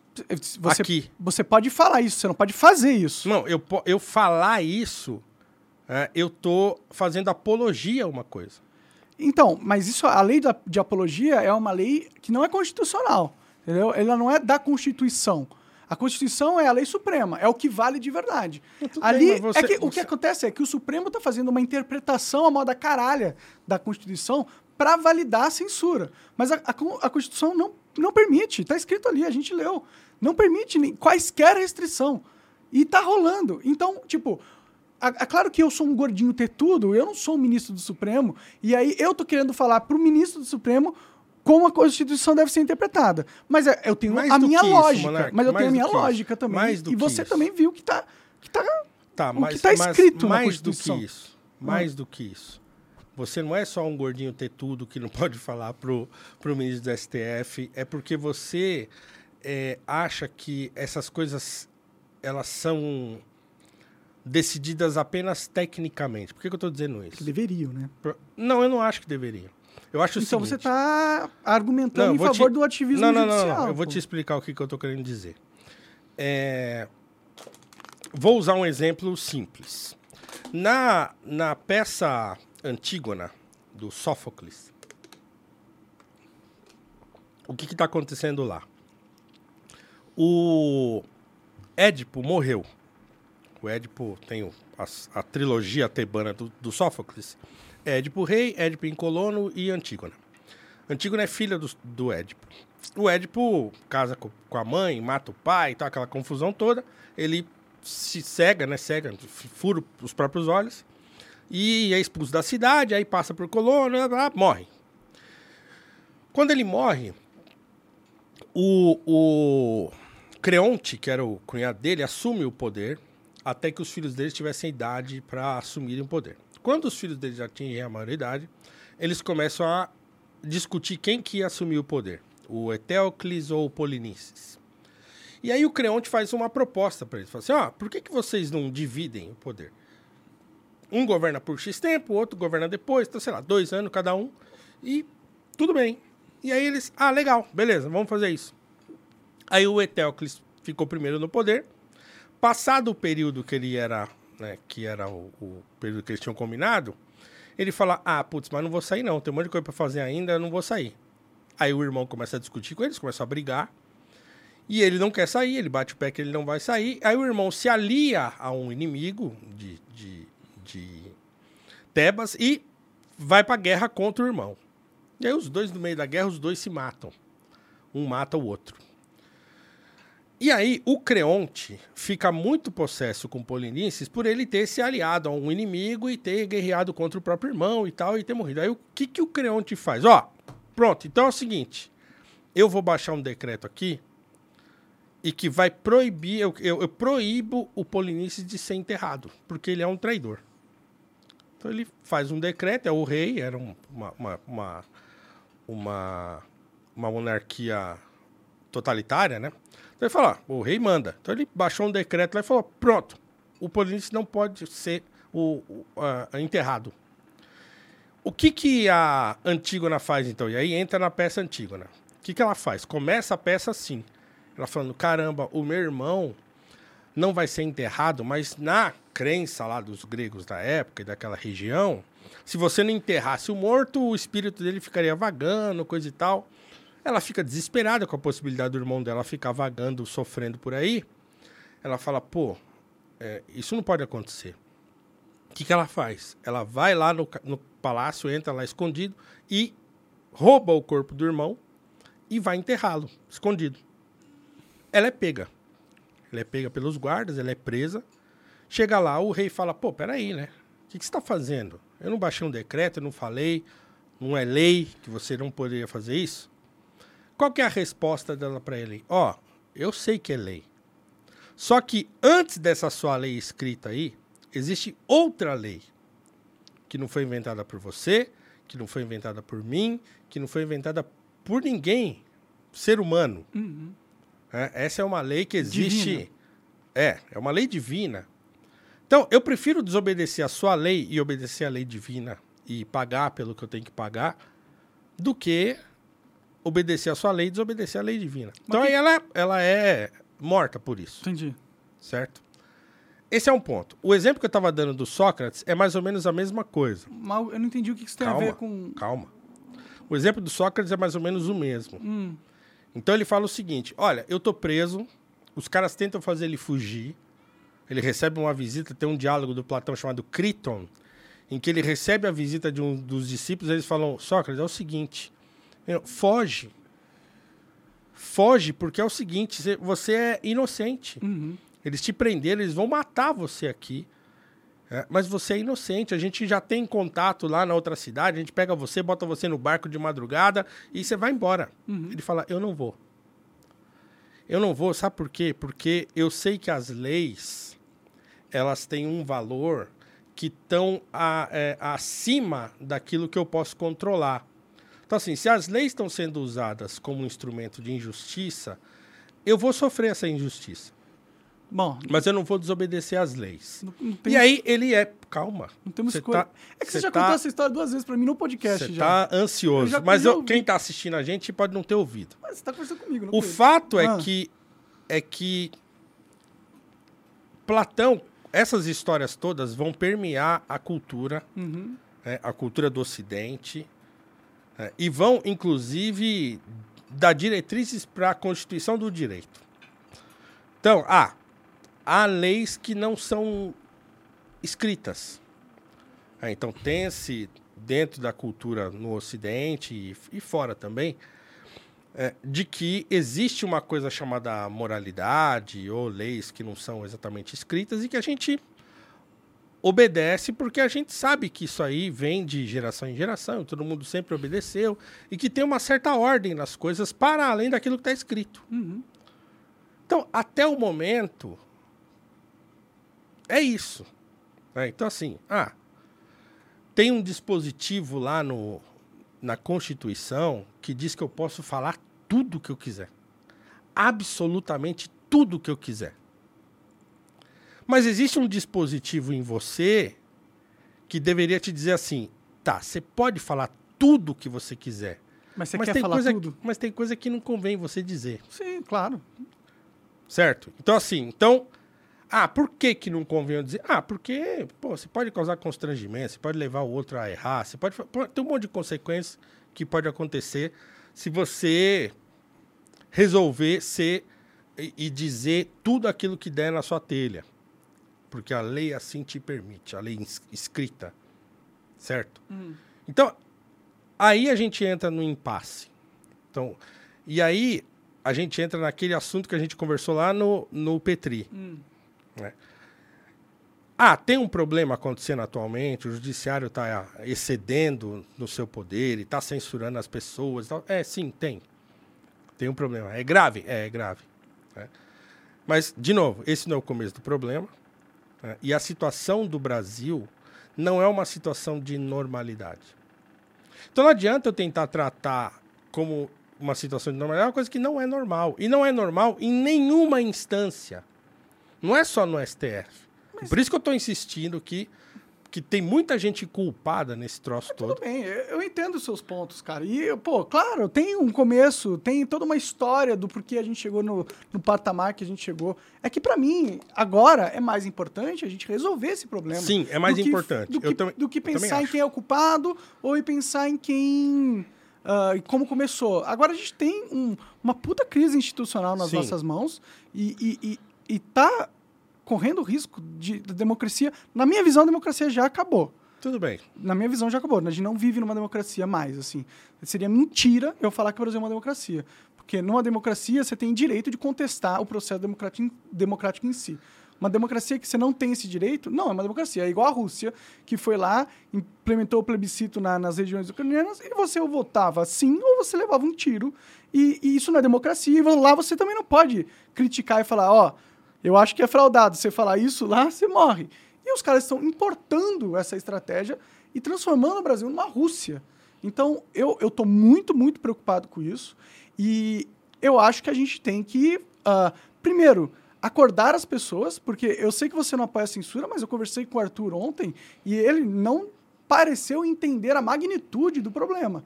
Entendeu? E então isso me mostra que a sociedade não acordou para a magnitude do problema. Você reconhece como grave, mas a maioria das, das pessoas acha que é um é, pe- é pouca coisa, é coisinha. Elas não entendem as ramificações que isso podem ter na vida delas no futuro, em, em, em breve período de tempo, entendeu? Não, eu entendo a gravidade da situação e eu acho até que o Arthur também entende. Entendeu? É, Eu, Eu acho que ele também entende. É, e, e aí é o seguinte, aí a pergunta é a seguinte, tá bom, beleza. Como é que resolve isso? Então, em teoria era o Senado que era para fazer, entendeu? Mas se a gente não consegue nem convencer a população de se ah, irritar com isso, de se indignar com isso, como que a gente vai. Como, como que eu vou convencer os senadores a fazer alguma coisa disso? Você acha que é o Senado que vai resolver esse troço? Hum, Olha os caras que estão lá. institucionalmente falando, né, obviamente que eu não acho que é uma probabilidade que isso aconteça, mas se a gente for seguir o caminho lógico de qual seria a solução institucional para o problema, seria o Senado impeachment os Numa ministros. situação de normalidade, esse seria o caminho. Então, vamos trazer para a é. normalidade, né? Ah, bom, agora a gente. Aí eu concordo. mas é o, O meu que, que é objetivo trazer esse. para a normalidade? Aí tá bom, tudo bem. Então, Sim. o que, que é trazer para a normalidade? Colocar um freio no STF, na meu, no meu momento é esse. Pô, Monark. O Bolsonaro já perdeu. Se esse era um problema, a gente já resolveu ele. Tá, mas assim, por que, que você acha que o problema que está acontecendo no país hoje, se a gente impeachment os ministros do STF colocar outros. Quantos caras são? São 12. 12. E botar outros 12 lá, você acha que o problema vai resolver? Eu acho que eles Você, acha- você tem essa ilusão mesmo? Eu acho que quando você vê o teu amigo perdendo o cargo vitalício que ele tem porque ele excedeu, você vai ficar com mais cu na mão de fazer merda e perceber que a sociedade é quem manda. Eu acho que o Monark, deixar o Lula eles... foi solto e foi eleito. Por eles! E por que, que você acha que Aí você outros entende 12. por que que eu, eu entendo que a galera tá puta lá nos quartéis. Você entende por que, que ela Não, tá cara, mas, mas aí então a gente é tá numa esse- ditadura. Mas o Se a gente tá problema numa é que ditadura, você acha que se trocar aqueles extremas. caras lá, resolve. E não resolve, velho, porque o problema não é esse. Então qual que é o problema? Como que a gente resolve? É, então, o problema é muito mais grave, é muito mais profundo do que o STF é a ponta do iceberg. O Bolsonaro é a ponta do iceberg. E quem Os que é o iceberg? Não, o iceberg é o país. O iceberg é o. Não, o país nós. é o Titanic, cara. É. pois é, verdade. É o Titanic. Então, São 11? Achei o que era fato, o fato, Hum. Monark, é que é, a gente não vive uma situação de normalidade. Eu sei, eu tô falando isso, ne- e, e não é Tô uma falando, cara, situação. tá de- sendo ditadura, é o que tá mas acontecendo. não é uma situação de anormalidade jurídica eh, É, ou sim. política só. Ah, tá. Só não. Eu acho que é uma situação de anormalidade cultural, sobretudo. De educação, sobretudo. Eu concordo. A gente Esse tem é o apoiando censura. Esse é o problema. Eles apoiam a censura. Cara, o bolsonarista também apoia a censura. Não tem. Todo mundo apoia a censura. Não, mas quem apoia a censura verbalmente, assim, forte mesmo, é a... Quem tá rindo de mim agora é a, dire... a esquerda, não é a Tudo direita. bem, mas se, mas, se, mas se o. Sei lá, ontem a Gal Costa morreu. Hum. E tinha bolsonarista falando assim: beleza, vai lá, faz o L agora. Ah, Tem idiota no bolsonarismo também, mas, Pronto. mas nunca Então- disse que não. Nunca falei que... Então não é só você falar, ah, esse tá, apoia a censura e esse Mas não. quem tá no poder agora é o porra do, do- da, da esquerda, caralho. Não, não tá agora. Quem agora ainda é o Bolsonaro. Bolsonaro. O Bolsonaro nunca teve poder. Bom, Nunca teve, poder ele foi presidente quatro anos. É, só no, só no nome mesmo. Ué, mas foi eleito, pô. Eu sei, mas não deixaram ele fazer nada, pô. Pô, não deixaram ele fazer nada? Como assim? Ele Passou a lei de fazer nada. liberdade econômica. Passou lá uma, reforma da Previdência. Não controlava o orçamento. Bom, mas isso aí, deixou cara, assim. o, Supremo Mas aí, é, é aí, aí é o foda-se. seguinte: foi- foi eleito, dizendo que ia É fazer. fraco, né? Ele não fez porque ele não, ah, não deixaram ele fazer, porque ele não tem capacidade de fazer. É, mas não, não deixaram de fazer. O sistema jogou contra o Bolsonaro, assim. Ele era o sistema, ele era o presidente da República. Não, mas o sistema não abraçou ele igual abraça o Lula. Mas, cara, como é, que- como Não, é que o sistema. abraçou. Ô, Monarque, você imagina que você vive. Cara, bom. É, isso é verdade, Você vive pô. 30 anos num lugar que você conhece todo mundo. Você sabe todos os esquemas que tem lá dentro. Você tem os seus esquemas também, que ninguém fala nada. Então tá tudo lá rolando normal.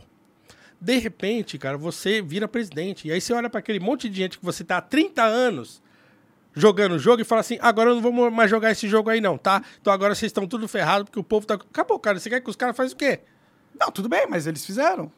Claro que fizeram. Foi uma reação É, só isso que eu tô falando, ao cara tentar meter o pé na porta num lugar que já tava tudo. Entendeu? Não dá. Sim, sim, o Bolsonaro meio que tentou fazer diferente. Não, ele não tentou fazer diferente. Ele Acho tentou ele meter o tentou. pé na porta. Isso não é tentar fazer diferente. Isso é cagar. Cara, ele, é fazer cagada. ele fez de uma maneira muito burra. Mas é que, mas é que pra você ser acolhido pelo sistema, tu tem que ser filho da puta. Ele era o sistema. Sim, mas ele, você mesmo falou, ele, foi estava acolhido 30 no anos dentro do sistema. Não. Tanto que ele teve que baixar a cabeça. de novo, de novo. Tanto ele era do ele, sistema durante. Ele amarraram ele. foi do sistema durante 30 anos. Tudo bem, mas ele tentou fazer, ele tentou não ceder o poder dele pro sistema. Ele tentou, no começo. Tentou, caralho, mas ele tentou. Não, Tanto não. que eles usaram o Supremo pra fuder ele. Não, a- mas o problema, Monark, é assim. É que, tipo, Você conhece todo eu o tenho esquema. que eu demonizar o Bolsonaro. Eu Não, só, eu só não tenho é- que falar que ele é o O Hitler problema, encarnado, o isso problema eu é tenho que falar se o dele. Bolsonaro estivesse censurando você, você não estaria passando esse pano que você passa toda hora. Você pano. O cara, era o sistema. Ele era Eu falei 30 pra você anos ele tava naquela ele era bagaça fraco lá. pra caralho. A questão não é só ser fraco. Que ele baixou Esse é a o cabeça problema. pro sistema. Não é só baixar a cabeça, não é só ser fraco, não é só ser bobo, não é só ser É, burro. eu tenho que falar que ele é Não Hitler. é É, só ser isso. Só se eu falar que ele é tem- Hitler, não, você vai ficar não, satisfeito, Não, cara. mas não é, a questão não é essa. O Alexandre Moraes é o Hitler. Pra mim, ele tá sendo bem mais Hitler do que o Bolsonaro, mas tudo bem. Mas não é o Hitler também. Eu acho que tem todo um, um, um sistema que empodera as, as, as atitudes do Alexandre Do mesmo jeito que poderia ter um sistema que empoderaria o Jair Bolsonaro se ele não fosse o que ele é. É que, tipo, E, e esse, e esse que eu tô falando que ele não é, que ele daqui não fosse dois o que anos ele eu vou é. conversar com você, falar, pô, olha ali, o Supremo tá censurado. Você vai falar, não, mas olha o Bolsonaro, olha o Não, Bolsonaro. eu- não, daqui dois anos a gente pode voltar a conversar. Você não, você, não tá- você não vai dizer o que eu tô pensando daqui, vou pensar aqui dois anos. Não, eu tô perguntando pra você. Não, Se eu não sei o que eu isso. vou estar pensando daqui dois anos. Eu não sei nem se o STF vai estar fazendo o que tá fazendo hoje. Ah, eu acho que vai estar fazendo bem pior. Não sei. Ninguém faz nada contra ele. Que seja. Mas, mas a gente tá fazendo exercício de futurologia. Não é isso que a gente tem que Tudo, fazer. tudo bem. Então é o seguinte. Só, só um comentário. O sujeito tava lá. Entende? Aí o cara é eleito.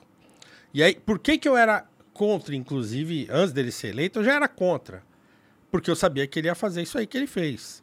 Porque o, o país, naquela, naquele momento, já estava convulsionado. Então, o fulano que se dizia conservador, ele não poderia, ao ser eleito, tentar revolucionar o, o- a política brasileira. Não dava para fazer isso. O que, que, que ele poderia fazer então? Eu Não. não sei. Ele poderia ter feito diferente do que ele fez. Com certeza. É. Poderia ter feito melhor mesmo. Entendeu? Então, assim, ele. Então a culpa de ele não ter conseguido fazer, entre aspas, nada, foi dele. Cedeu, cedeu para proteger os filhos, cedeu para se proteger, cedeu, cedeu, cedeu. Sim, eu concordo. E, Entendeu? inclusive, ele deixou o STF é, avançar, avançar, avançar e não se posicionou pra, como barrar de forma. Porque ele tinha medo das repercussões dele peitar o sistema. Não só medo. né? Ele tem, ele tem questões também que precisam, ele precisa, que ele precisa Medo e proteger. conveniência, né? Ele quer também ter uma vida, vida boa, quer manter o patrimônio. Não, tem investigações aí que estão todas Sim. encostadas porque ele fez o que tinha que fazer para que essas investigações não E continuassem. não são só as deles, a investigação de todos os políticos, de todo. Porque, qual, qual, foi, qual foi a última vez que você viu alguém mais sendo preso? Pois é, Acabou parou, isso, acabou a Lava acabou. Jato, ele falou, eu acabei com a Lava Jato. porque ele fala que acabou com a corrupção, que é uma mentira. Pois é. Então, cara, mas é que eu não tô defendendo o Bolsonaro. É que eu, eu queria que a gente conseguisse colocar o Bolsonaro na, na categoria de não é mais presidente, ele perdeu, e agora a gente tem um Lula que o STF é bem aliado, ajudou a, a- na campanha do Lula, e você tem o STF... Você acha que o Bolsonaro não tem nenhuma responsabilidade pela eleição do Lula? Acho que tem. Eu, eu- Então pronto, então você não pode simplesmente é assim Bolsonaro- fazer um corte e falar não, agora o Bolsonaro não existe mais. Não, mas agora é o eu tô Lula. falando não, do. Bolsonaro faz horas com você aqui. Não, Eu é tô porque eu tô esse corte. insistindo. Porque se eu entro na tua, malandro, eu tava aqui falando contra. Aí amanhã o meu canal no YouTube ia cair. Entendi, entendi, entendi, entendi. Eu não sou tão ingênuo quanto você pensa. Então, assim, eu só tô querendo trazer você pra pra uma realidade que é, é essa. Assim, ele também tem culpa nisso que tá acontecendo hoje. Tudo bem, eu, eu não discordo E não, disso. ele, não é- e- ele não tem culpa pelo que tá acontecendo porque ele é bobo. Mas quantas vezes é, tipo... Se eu, eu concordo com você, eu concordo. Mas e aí, agora a gente pode, pode ir para um outro lado da discussão, a gente pode explorar Pode. outros caminhos. A gente pode assim. explorar. É, Que, é, o- que é o caminho que é o seguinte, tá? Como é que resolve isso? Sim, eu, eu acho que é um caminho muito mais produtivo do que a gente quis, querer Tudo bem. focar nisso, O de, de falar que o pro- Bolsonaro é o um ca- merda. O caminho. É.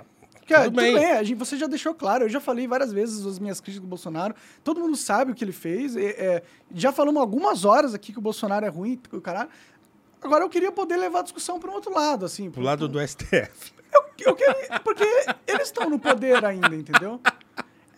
Mano, é que o problema não é o STF. Não, eu acho que ele é um grande problema, cara. Eu também acho que ele. Eu Eu, tô é dizendo um assim, grande o problema. problema no sentido, no sentido amplo do termo Não é o STF. Então vamos desistir do Brasil mesmo. Não, Não. tem como resolver isso. A verdade é que eu penso é- isso um pouco. Então, mas, mas, mas isso, isso. Por isso que eu gosto de você. Hum. Porque você é ingênuo. Em que sentido eu sou ingênuo? Porque você acha que se, se pegar aqueles ministros do STF e mandar todo mundo embora e botar outros 11 lá, ah, agora sim. Não, mas Não eu vai, não cara. acho isso. Não vai Mas resolver. eu, não- eu nunca falei isso de verdade. O que eu vejo é o STF tá fazendo merda e alguma medida tem que ser tomada para colocar eles no lugar deles. A gente não pode deixar eles implementarem uma ditadura no Brasil e foda-se. Não acho. pode ser a realidade. A gente não pode ficar de braços cruzados vendo essa realidade. Então, acho. sim, temos que pedir o impeachment dos ministros, sim. Temos que tirar os grandes infratores, sim. Temos que mostrar para aí- eles que a casa do povo não é a casa Isso deles. poderia ter sido feito Pode ser feito atrás. ainda. Não, não, não pode. tudo bem. Tem Poderia- que ser feito ainda. o seguinte. E a gente Não, tem que lutar para fazer Mas o isso. problema, Monark, agora, você mesmo colocou, né? Que agora o. o- eu não sei se é isso mesmo, mas, né? é, é, os ministros têm. O, o Lula tá amparado, ou ampara o- os ministros do STF. Então agora complicou ainda mais. Exato, por isso que eu tô Quando, preocupado. quando dava para fazer alguma coisa, O Bolsonaro não fez. Entendi, tá bom. Tudo bem, cara. o voto para não acontecer a coisa foi do filho do Bolsonaro. Que melou a CPI. Tá bom, eu entendo esse argumento. É... Mas, de novo, estamos voltando no Bolsonaro é Claro, uma merda. é lógico. Não, não é, não é. Então, é isso aí. O problema é que, assim, o, Ale- o Alexandre de Moraes, o STF é criminoso e o Bolsonaro é um merda. Não é só isso. É que, tipo, eu tô, eu, eu tô falando, pô, olha aí, o Bolsonaro, o STF tá fazendo merda aí e tal. Aí já, já viu aquele meme? Mas e o Lula? e o PT? tá parecendo um pouco isso, assim. Porque você está atribuindo a culpa a uma instância só, quando não é só aquilo, Mas entende? o que, que é culpa? Quando o STF, eh, ele, ele, ele desrespeita a Constituição. Tudo bem, mas ele não chegaria nessa Brasil, situação. De quem que é culpa? É do Bolsonaro Não, ou é não é. deles? A questão deles. é que eles. fizeram. Sim. Mas Eles- eles, eles- não eles chegariam nessa quebraram a lei. situação sozinhos. Tudo bem, o Bolsonaro já resolvemos, já foi. E agora piorou a situação. Porque agora a gente tem um presidente que é conivente com esse sistema e fudeu. Então, agora eu tô preocupado em Bolsonaro também é conivente com isso. Ah, tá bom. Ah, tá bom, Paulo. Eu tá bom. Tá bom. Eu vou, vou colocar uma plaquinha aqui, Bolsonaro é um merda. Tocando. Eu entendo, eu entendo, mas, cara, eu, eu acho que esse programa aqui, o que você faz também lá no Noir e dando aula e, e nas. E nas suas, na coluna do Gazeta do Povo, inclusive vai lá, assina o Gazeta do Povo, nosso patrocinador assina aí, muito bom. Eu acho que esse trabalho que a gente faz, ele é importante para avançar a discussão pública. Tudo bem, ó. E, e, e a- eu acho que a matéria, tipo, o Bolsonaro é ruim, é importante, foi falado durante quatro anos e eu não co- discordo de você. Só que eu acho que é importante para a sociedade que a gente discuta novas coisas para a gente ir atualizando o que está acontecendo. Tudo bem, mas Porque não é, não é uma no nova coisa. passado É, é um, é, um, é um problema presente. improdutivo. Ó, em 2018, Ele perdeu. falando em Gazeta do Povo, Hum, em maio de 2018, teve a greve dos caminhoneiros. Lembra disso? lembro. Uma desgraça Sim. pro país. Certo? E o Bolsonaro não fez nenhuma ferrovia para acabar com esse problema de, de a gente, o Brasil inteiro refém de uma classe Bom. social. Não, e, e lá ele, ele apoiou o troço publicamente e tal, não sei o que lá. Sim. Então eu lembro de ter escrito um artigo, tá lá na Gazeta do Povo, hein? Na, na- numa semana de maio lá de 2018. E nesse artigo eu pego um exemplo, cara, um exemplo do Brasil Império. Pra dizer o quê? Ó, já deu merda aqui em 1889. O, o que, que tinha acontecido? Não, por exemplo, o, o, o golpe de Estado dos republicanos, que, que instaurou a República e coisa e tal, foi um golpe de Estado, né? E um golpe de Estado amparado por grande parte, por exemplo, dos jornalistas. E tinha um jornalista lá, sobretudo, o Silva Jardim, que era um bicho louco. Que queria que o. o aliás, o, tinha liberdade de expressão irrestrita nessa época, e ele falava, ó, tem que matar o Conde de, o, o marido da pr- Princesa Isabel. Ah, o, o- a Princesa Isabel é não sei o quê. Xingava nas colunas dele, xingava, falava que tinha que matar, que tinha que enforcar Dom Pedro II, caramba. Doido. É, e aí, eu uso aquele exemplo para dizer o seguinte, ó. As revoluções, como diz o ditado, são como Saturno, né? Devora os seus filhos. Então, nem, as revoluções não dão certo. Sim. A gente tem outros exemplos na história que mostram isso. Quando eu vi aquela situação dos caminhoneiros acontecendo, falei, ó, isso é um processo revolucionário. é, e isso aí não pode ser apoiado por quem se diz conservador. E nessa época o bolsonarismo já apoiava isso aí. Então eu escrevi um artigo criticando isso, falando, ó, isso aí, né? E ele nem era ainda, ele já era pré-candidato e tal. É, mas por que, que eu tô dizendo isso? Porque assim, é o que eu tô falando, o problema não é atual, né? E, e a, a única maneira que eu vejo desse problema ser resolvido é, é a gente ser um pouco mais inteligente para lidar com ele. Porque você tem um inimigo muito poderoso, você não pode com ele só com o microfone e falando, falando, falando, falando, falando, não vai adiantar. Eu não sei. Não vai porque você... Então pega minha arma, é isso? Não, é a não, não, não, não, não. É o que eu disse inteligente, não violento. Sim, mas sem a voz, o que, que a gente pode fazer Não, fisicamente você tem falando? voz. Você, não tô dizendo que você tem que ficar quieto. Não, não, é que eu acho é que a que- única coisa que a gente tem é a nossa voz. Sim, e é por isso que eles estão tudo bem, mas você ela. pode usar a sua voz de várias maneiras. Claro. Entendeu? O que eu falei pra você. No mundo de hoje, não tem um cara mais, mais defensor da liberdade de expressão e mais sagaz e inteligente no modo de defendê-la do que o Dave Chappelle. Que esse cara é um exemplo do, do- de como a gente pode fazer pra lutar contra a censura, sei lá o quê.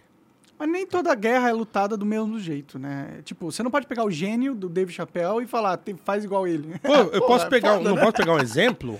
Tá, pode, mas é a mesma coisa. Eu quero que você corra igual o Ayrton Senna. Não, eu posso, eu posso não Porra, correr igual Ayrton Senna, mas eu posso tentar, Mas eu aprender. acho que eu vou bater. Ma- Mas eu posso aprender com o Ayrton Senna muitas Claro, coisas. claro, claro, claro. Então, assim, o que eu tô dizendo é o seguinte: a gente. A gente é, a história não é uma, uma- Não tá começando todo dia. A gente tem um. Por trás da gente. mil- milhares de anos, pelo menos, nos quais a gente pode recorrer para olhar como é que as coisas foram feitas e saber se a gente pode. Né? Será que dá certo fazer isso aqui assim? Putz, já fizeram assim lá e deu errado. Então, é um, a, a história é um guia, Claro, certo? sim. Então, é, nem toda luta é lutada do mesmo jeito? Claro que não, mas a história é um guia. Sim, sim. É, e ela é um guia, inclusive, para que a gente adquira maneiras de lutar e de lutar e de, e de garantir nosso direito, a nossa liberdade, coisa e tal, né, fazendo uso desse recurso que é observar a história. Sim, sim. né? Então, quando eu estou evocando aqui o Chappelle, eu estou evocando como um exemplo contemporâneo É. De formas de combater. De forma. É, e assim, e, e, e de, de forma de combater. é, que não é você simplesmente falar. Ele fala. E ele encara umas brigas feias lá e tal. Mas por que que ele consegue ser, digamos, incancelável? Né? Ele Porque tem dinheiro adqui- pra caralho. Também, mas ele adquiriu, ele adquiriu um jeito de tratar do assunto. Ele é bom comediante, cara. Porque as Não, pessoas ele não querem é só bom ele. comediante. Ele é o melhor comediante. Ele é inteligente, ele é- sobretudo. Ele- Ele tem um produto que as pessoas querem consumir, independente de, da censura do politicamente correto. E é óbvio que ele vai continuar vendendo. E ainda mais ele sendo um, um exemplo da luta, ele vai atrair um público até só por isso. Então, Por tem muitos exemplo. efeitos do porquê ele é incancelável, entendeu? Uhum. Eu acho, inclusive, que todo mundo é incancelável. Ter dinheiro ajuda muito. Eu acho que a, a principal coisa é ter dinheiro. Se você, ter, você tem dinheiro, você se torna incancelável porque a única forma de calar em você é te censurando mesmo. E esse é o problema do que está acontecendo agora. Porque nem.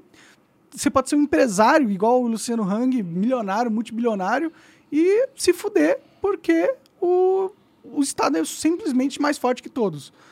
E quando o Estado começa a colocar censura institu- institucionalizada, é Tá, muito mas o difícil. Luciano Hang ainda é dono da Havan, ainda tem trocentas lojas para. Mas não pode tá ter uma dinheiro. conta no, no Instagram, né? Perdeu a sua liberdade de expressão.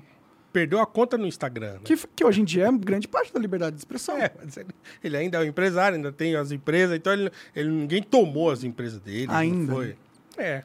Daqui a Então, pouco. então, eu acho o seguinte, que se a gente quiser lutar contra essas coisas de maneira efetiva, de fato, a gente precisa ser um pouco mais inteligente, O que, que você acha que deveria fazer, assim, de estratégia, assim? Coisa que, que deveria fazer, assim? Eu acho que você precisa pôr na cabeça de que a situação não é de normalidade. É a Mas- primeira coisa. Mas eu, eu acredito que eu sou um dos que mais fala que a gente tá numa situação anormal e de ditadura. Eu não acho que eu, ve, eu, eu não acho que eu propago que a gente tá numa situação de normalidade. Pelo contrário, na minha opinião, assim, com todo respeito. Não, então, e que essa situação de anormalidade, ela não é recente. Tudo bem. Ela tem uma história, né? Ela tem um caminho longo em que é o que eu tô falando. Então assim, a gente é- eu acho, eu acho muito grave, mas muito grave mesmo, que a gente tenha elegido para quatro mandatos o, o Tiririca. Ah, Não bem. porque ele seja ruim, porque ele seja não sei o que, isso, aquilo. Não, porque demonstra uma falha gravíssima no modo como o povo brasileiro, a gente, né, enxerga a política, por exemplo. Tipo, a gente não valoriza ao ponto de querer colocar uma pessoa que a gente acredita que tem uma alta capacidade de fazer boas mudanças, e sim a gente prefere a piada de colocar o Tiririca porque a gente quer deixar claro pra eles que eles são uma piada. É, eu acho que a primeira eleição dele pode ter esse argumento, a segunda já não. Bom, é verdade. A terceira, menos ainda. E a quarta é ainda pior, porque antes da quarta eleição. Não, antes da terceira eleição. Ele subiu no plenário, pegou o microfone para fazer o único discurso que ele fez né, durante aqueles dois mandatos que ele teve. E qual foi o único discurso que ele fez? Ele falou: Ó, isso aqui não tem jeito. Isso aqui eu tô muito decepcionado. Eu vou sair disso aqui, eu não aguento mais. Blá, blá, blá, blá, blá. 2017. Começou o ano de 2018, o que, que ele fez? Voltou. Se candidatou e foi eleito de novo. É, que é. E é ele acabou ter um de ser- salário fixo, né? Um monte de assessor. É E ele acabou aí. de ser eleito de novo. Agora com uma. Ele saiu de um milhão de votos para ter agora, sei lá. Ele foi o último deputado Entendi, para entendi. Ele- conseguir ele entrar. Passou Por de pouco ele- raspão. É, passou de raspão. Então, isso para mim é muito grave. E é um sinal já dessa loucura que a gente tá vendo agora. Ah, concordo.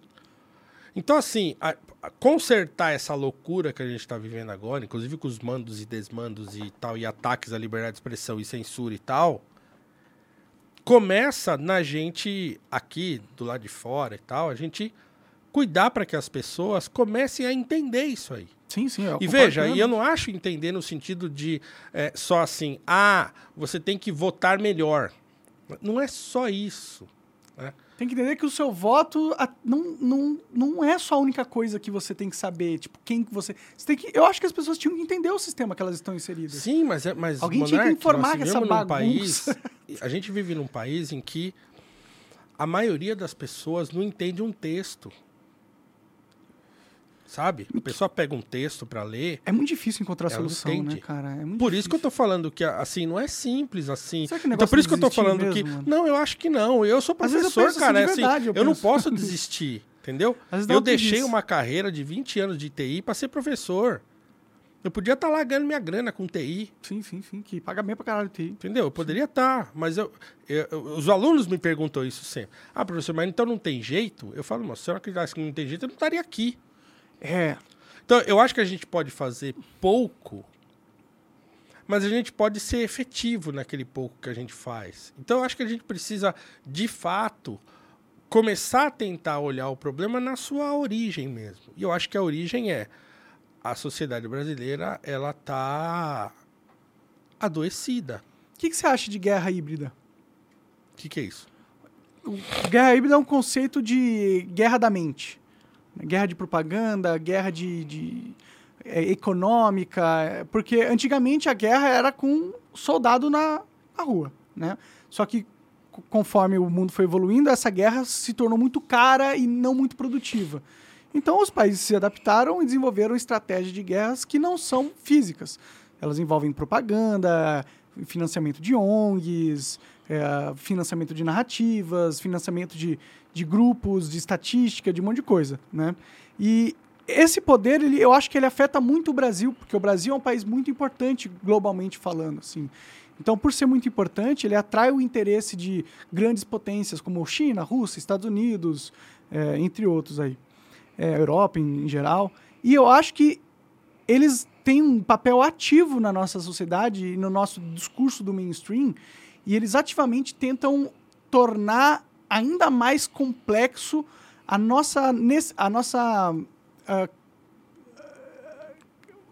a nossa condição de organizar a situação para ter um progresso como país, entendeu? Eu acho que eles atuam muito para desestabilizar o país. Você acha, você acha que tem alguma chance da gente lutar contra esses movimentos internacionais numa sociedade que não sabe ler direito, tá ligado? É, as- por isso que eu às vezes fico sem esperança. É, eu acho que não tem. Nesse, nesse momento, não. Mas então, assim, se a sociedade entra nessa. né, não consegue lutar contra isso, porque sequer consegue ler um texto, então a gente precisa investir em fazer com que as pessoas saibam ler um texto. Concordo plenamente. Vai demorar? Vai. Você acha Vai que o Lula vai investir pra caralho na educação? Não, acho que não tenho nenhuma esperança nisso. Ele construiu faculdade pra caralho. É, mas sim. Isso não significa muita coisa. É, é, construir faculdade não significa muita coisa. Que você vai lá na faculdade os caras estão fazendo tão de greve. então, assim, não adianta mesmo. É, Assim, não tem nenhuma esperança. né? Eu- mas eu acho que, que a gente pode é, fazer pouco mais efetivamente, como eu disse, tentando agir onde está o problema. Ó, vou dar um exemplo simples de novo, assim, que eu lembro que eu fazia parte de uma, eu já falei isso várias vezes, eu fazia parte de uma igreja e quando eu cheguei nessa igreja, o, pastor ficou muito empolgado lá, porque eu já gostava muito de estudar e tal, então ele ficou empolgado de ter alguém que gostava de estudar lá. E ele falou, não, porque eu quero ter um departamento de educação e coisa e tal, e não sei o quê, pá, pá, pá, pá. E demorou até eu falei, não, calma, vamos devagar e tal. Aí um dia eu falei, tá bom, vamos lá, o que, né, que, que o senhor quer fazer? E ele queria lá ensinar as pessoas. Ah, legal, beleza. E aí uma reunião e tal, assim. A pergunta que eu fiz, eu falei, ó, a gente, se a gente quiser ter um departamento de educação aqui, numa igreja que tem, sei lá, 300 membros, a gente tem que se fazer duas perguntas. Partindo do seguinte, da seguinte constatação. Nós temos, nós vivemos num país em que as pessoas, em grande medida, são analfabetas funcionais, certo? Elas não conseguem ler o que, entender um texto. Sim. O texto bíblico, então, piorou, porque é um texto difícil, Complexo, rebuscado, vários complexo e né? tal. Então, não é simples. Então, a gente, a partir dessa constatação, a gente precisa fazer duas perguntas. Primeiro, tentar ver qual é a porcentagem de pessoas que são analfabetas funcionais que estão aqui na nossa igreja. E se a gente pegar uma conta de padeiro, se lá fora é 70%, aqui também provavelmente é. Porque a gente vai saber o, onde a gente vai ter começar a coisa. Onde a gente ensina, né? Pode ser que a gente tenha que começar a ensinar as pessoas a ler. Sim. Entendeu? A ler mesmo, não to- um- um- uma Um fábula texto, a né? entender, um texto simples, né? Esse é o ponto. Segundo, a gente tem que tentar fazer um exame de consciência para saber que se a gente também não está nessa situação. Eles se escandalizaram com essa minha, com essa minha proposta. Como assim e tal? Eu Falei, bom, se você não, não consegue fazer um exame de consciência para ver se você também é uma pessoa que, não, que é analfabeto funcional, ah, então não tem jeito. É, então, assim, é, o que aconteceu, por exemplo, com a igreja evangélica, e eu, eu tô falando igreja evangélica no sentido muito amplo, assim, porque também não existe uma igreja evangélica. Mas o que aconteceu com os evangélicos no Brasil, a situação a qual eles submeteram agora nos últimos tempos, dessa coisa da paixão política exacerbada, de estar aí com essa loucura na rua e tal, isso é fruto de décadas, décadas de as pessoas estarem dentro das igrejas e não aprenderem absolutamente nada. E serem doutrinadas a não questionar, inclusive, para ser mais fácil. Exatamente. Serem, serem doutrinadas, ter, terem confiança total naquilo que um pastor igualmente ignorante fala e tal. Então, isso daria, em algum momento, ia dar ruim. E eu vejo agora uma situação assim de apostasia, de abandono da fé e de rejeição do nome de Jesus Cristo para quem é cristão. Fé virou política, né? É, nesse sentido, sim. É, e, então, e isso é o quê? Para mim, é um problema de educação. Então, como é que a gente resolve isso? Cara, a única maneira de, de resolver é a educação. E se A internet pode ajudar, né? Pode, claro, claro que pode. E se a gente sabe que a situação da educação é horrível e que as pessoas entendem muito pouco daquilo que a gente diz, então a gente precisa aprender a falar de modo que as pessoas entendam. Certo? Então, assim, comunicar melhor, falar melhor, tratar as coisas de maneira mais. é, como é que eu diria? É, decupar melhor os problemas, né? Então, quer dizer, se tem um problema grande, pô, pega uma parte, apresenta esse pedaço, né? Depois você vai para outra. Então, assim, eu, eu como professor, eu preciso fazer isso o tempo todo, né? Tô dando aula para adolescente, poxa, é difícil, né? Sim. Aula de filosofia para adolescente não é fácil. É, seria muito simples eu ficar lá enchendo a lousa de Platão e Aristóteles e tocar o barco. Sim, sim. Mas não. né? Então, eu sempre falo para eles assim, eu adoro fazer discussão em sala de aula. Mas a minha, a minha advertência é sempre essa. Olha, a gente tem que entender que em toda discussão, a gente está sempre andando à beira de um precipício. Qualquer passo em falso, a gente cai. Então, a gente tem que andar devagar. Então, às vezes você põe uma, propõe uma discussão e já querem sair voando discutindo. Não, não, calma, calma. Vamos tentar entender o que está acontecendo primeiro. Depois a gente dá um passinho e entende mais um pouquinho e tal. Não dá pra gente entender tudo agora, de uma vez. Sim, né? mas discutir é um processo importante da- Sim. de se entender as coisas. né? Sim, mas é, mas é exatamente nesse ponto que eu acho que, que as coisas já não estão mais. Inclusive a internet tem culpa nisso, né? Que de, de ter virado uma arena em que todo mundo quer falar tudo sobre tudo e tal, e ninguém tem mais esse controle de falar assim, meu, eu não tenho a mínima noção desse troço. Não, não tenho a mínima noção. Os caras, on- ontem eu vi um vídeo de um cara eh, d- lendo o relatório lá do, do, do- do Ministério da Defesa pro, pro bando de bolsonaristas que tava lá. Ó, vou aqui, ele interpretando o troço. Aí ele lê, aí ele termina de ler e fala, malandro, não é isso não. Aí você vê que o cara, nem ele entendeu nada. Deve também ser uma linguagem juridiquês chata, né? É, e, e o cara não, não olha aquilo e fala assim, meu, não, não entendo isso aqui. Não, ele se colocou no lugar de alguém que interpretar para as pessoas que estavam lá. Sendo que ele não entendia. Porra. Eu não sei por que, que os caras fazem esses textos ser complexos, né? Por que, que não só fala claramente o que, que é, sem usar um monte de termo e de, de jargão? Ah, porque isso aí também é, Parece que é- tá que complicar uma parada que não precisava ser. É, só pra provar que eles são técnicos e que o estudo é sério. Eu acho que é uma, um apelo pela seriedade da, da, da É, eu coisa. acho que também tem isso. Tem um pouco da- de querer parecer formal e tal, não sei o que lá. Mas Sim. assim, é o que eu tô falando. De novo, sou platônico. E Platão é simples de entender. Sim, eu acho que. Se É. você tem uma informação que você consegue apresentar de um jeito que mais pessoas vão ter a capacidade de entender sem ter que ter uma tradução, eu acho que é a melhor forma de você apresentar Sim. essa informação. Sim, mas, mas é o que eu tô falando. Então, Colocar assim, barreiras cognitivas na informação que você quer passar só para parecer ser mais importante do que é, eu acho que é uma estratégia pessoal de ganho de imagem, mas como comunicador que tem o intento de comunicar e passar uma mensagem, você perde muito ali. É, mas é um fetiche. Por exemplo, hoje quem é mais relevante dentro academicamente, o Platão ou o Michel Foucault? O Michel Foucault. Você lê um texto do Foucault e fala, meu Deus do céu. Mas me citam mais Platão do que qualquer que Foucault, por exemplo. Na, num povo, Platão é mais popular. Não, no povo, no povo, que povo que você tá falando? Tô, tô falando de geral, população geral. O professor nem sabe que o Platão existe. Ah, tem muita gente que sabe, pô. Também não tem só ignorante no mundo, né? Tem uma parcela de galera que. Monarca, sabe a imensa maioria da população brasileira nem sabe que Platão existe. Você acha que é imensa? Tipo, Não, eu tipo tenho 90% certeza disso. das pessoas? É, eu não acho. sei que se seja. 90%, mas a imensa maioria dos brasileiros não tem a mínima ideia de quem é o Platão. Pode Isso eu não tenho nenhuma dúvida disso. É, É. Não tenho nenhuma dúvida. Olha o tamanho do Brasil. Sim, É, sim. olha onde vive, as pessoas vivem. Né? Sim, sim. Então, assim, cara, saindo daqui, indo para um bairro, entra aqui uma rua e pergunta. Assim, cara, não Platão dá. o quê? É, então assim, eu não tenho nenhuma Platão, ele vem e te traz um prato grande esse aqui.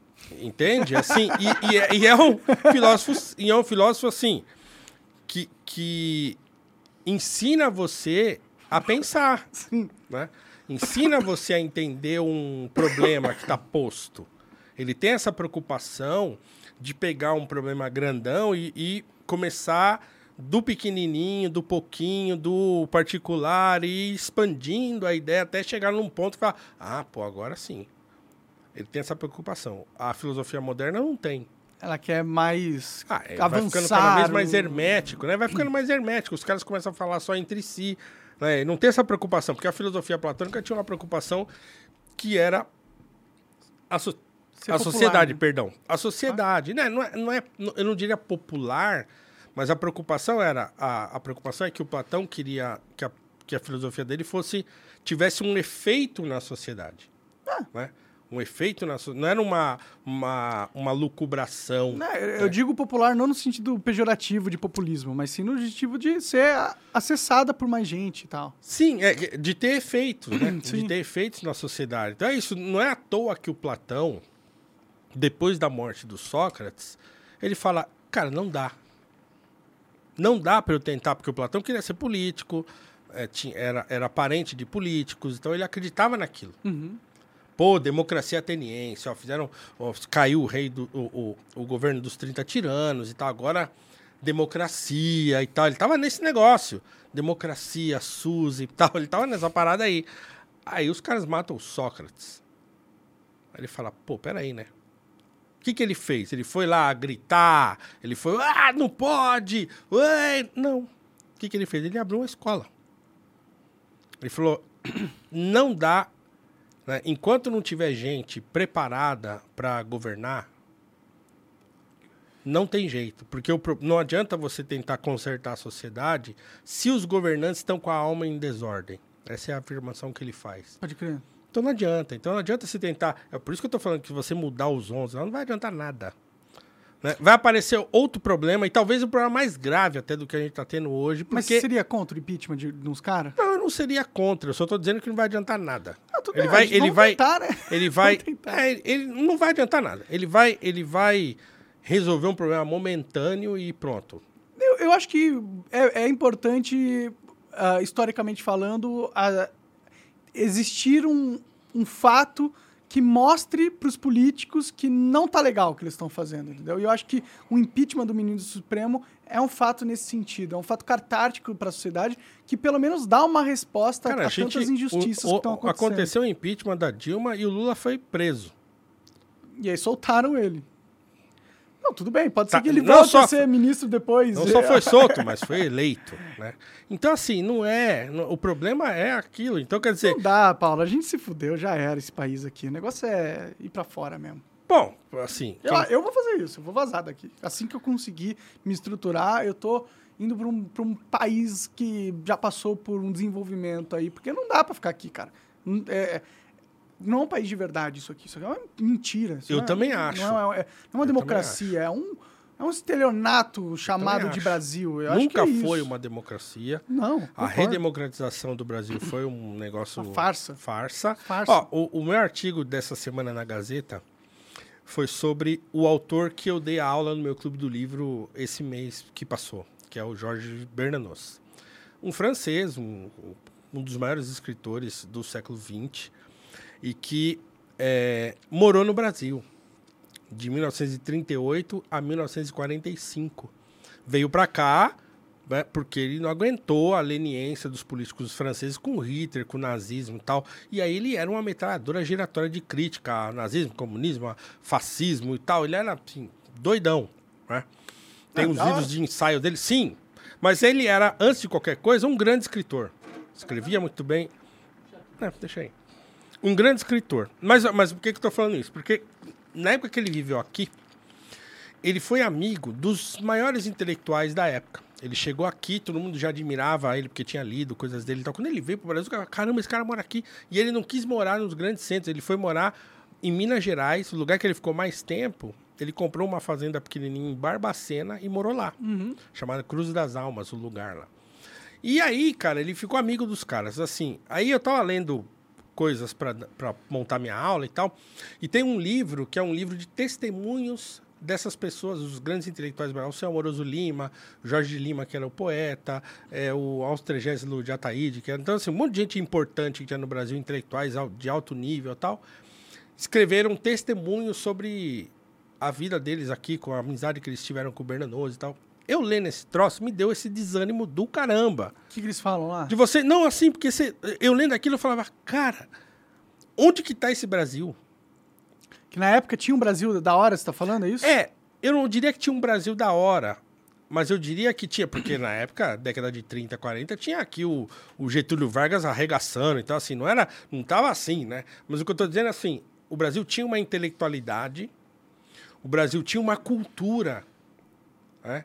Então lendo aquilo, falo, caramba, cara, tanto é que o título do artigo é Onde está o Brasil de Bernanos? Porque no- tem um livro dele chamado Carta aos Ingleses, publicado pela E Realizações. Aliás, se quiserem comprar, entre no site da E lá, não estou ganhando nada, mas o livro é ótimo. E o site da E está com 50% de desconto. E o livro chama Carta aos Ingleses, e no prefácio ele faz uma homenagem ao Brasil. Você lê aquilo, você fala: caramba, cara, que Brasil é esse que esse cara viu? que eu não vejo, né? Então, assim, será que não- esse Brasil, ele, ele, ele tipo, ele fantasiou? Eu tava até conversando com um Era a amigo ontem. É, será que ele fantasiou assim e tal? Mas é engraçado, porque ele fala o seguinte, inclusive nesse prefácio, ele fala, olha, eu cheguei no Brasil e uma das coisas que ele fez foi, ele falou, eu quero me juntar com as pessoas, eu não quero ficar encastelado. Por isso que ele compra uma fazenda e fala, eu quero ser um vaqueiro, porque assim eu posso escrever o que eu quiser, posso falar o que eu quiser, não preciso ter aquele compromisso de ser um homem de letras. Pode crer, ele tem o sustento da fazenda ali, acabou. E aí ele fala assim: não foram os seus intelectuais que me ajudaram a conhecer os camponeses, o povão. Foi o povão que me ajudou a conhecer os intelectuais. Legal. Então ele era um cara que ficava pela rua, ficava, ele ficava num café escrevendo, conversava com as pessoas e tal. Tinha um, um- um carinho muito grande pelo homem simples. Mas aí você percebe aquela situação, você fala, cara, onde que tá esse Brasil hoje que não existe mais? Pois é, não existe mais, morreu. Eu acho que foi ah, produzida essa morte da cultura. Também Ela acho. foi financiada, inclusive, por agentes externos, na minha visão. Eu também acho. Eu também acho que, por exemplo, você imaginar que a academia brasileira, né, academia no sentido universitário e tal, não consiga produzir nada de substancial em termos de filosofia, em termos de pensamento e tal, né, no século, segunda metade do século XX, é grave, né? É, os grandes intelectuais que são os famosos intelectuais brasileiros são nada, né? Globalmente falando.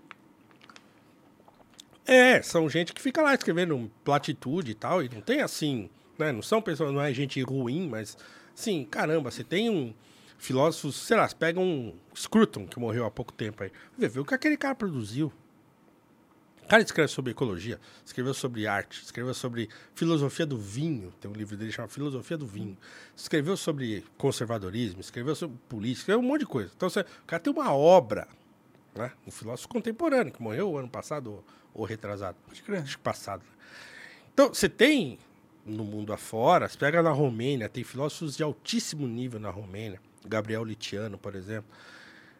E aí, eu concordo com você que essa. Que o, Bra- assim, o Brasil é um país jovem e que ele nasce e começa a, entre aspas, se desenvolver. Primeiro, passou 350 anos como um negócio escravocrata. Aí já é um ponto desgraçado, né? Sempre foi uma mentalidade de colônia aqui, né?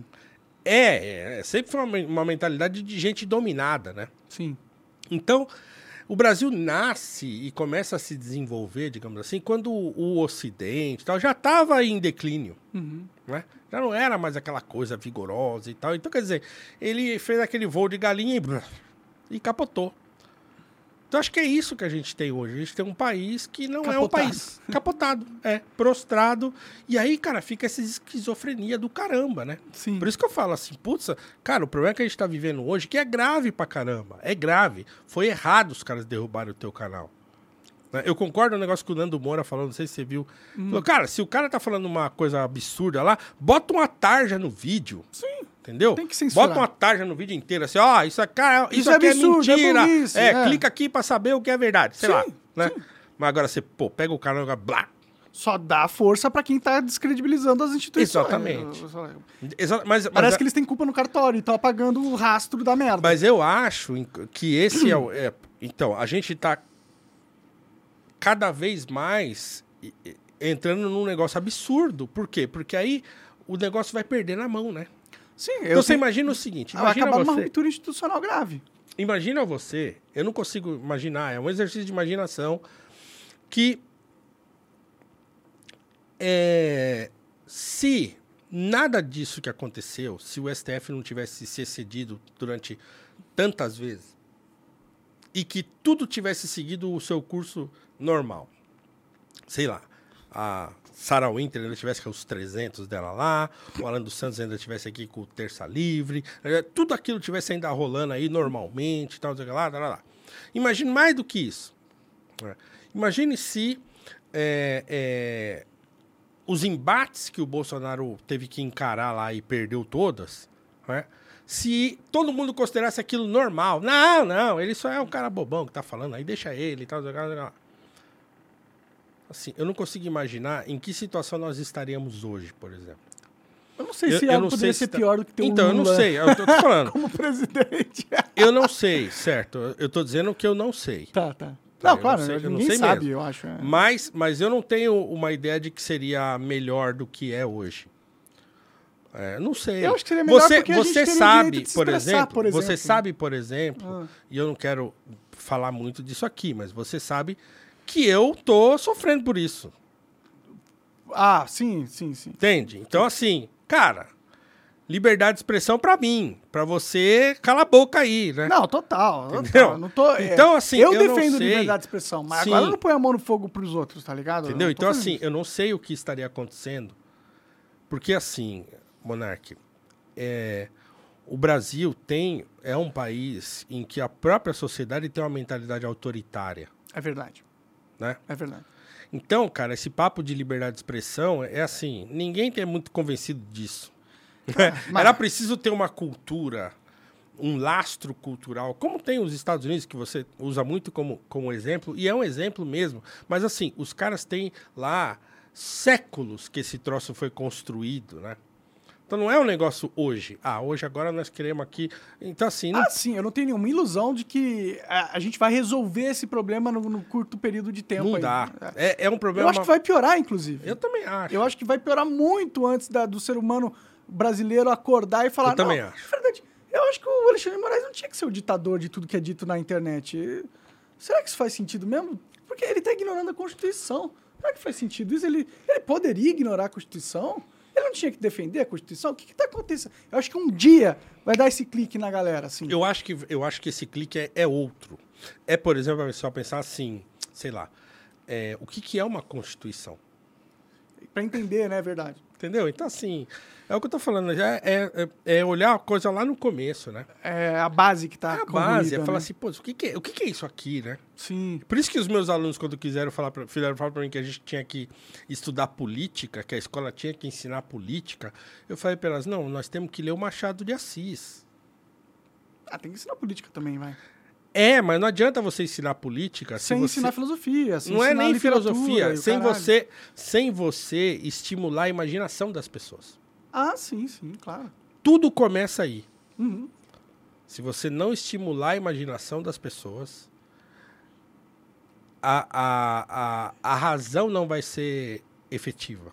Sim, A porque ela vai ter poucos racionalidade- dados, né? É para fazer uma, uma lógica. Exatamente, abstração É, e tal. Então, sim, assim, se você não alimentar a imaginação das pessoas, então não adianta a pessoa saber é, o que, que faz um deputado.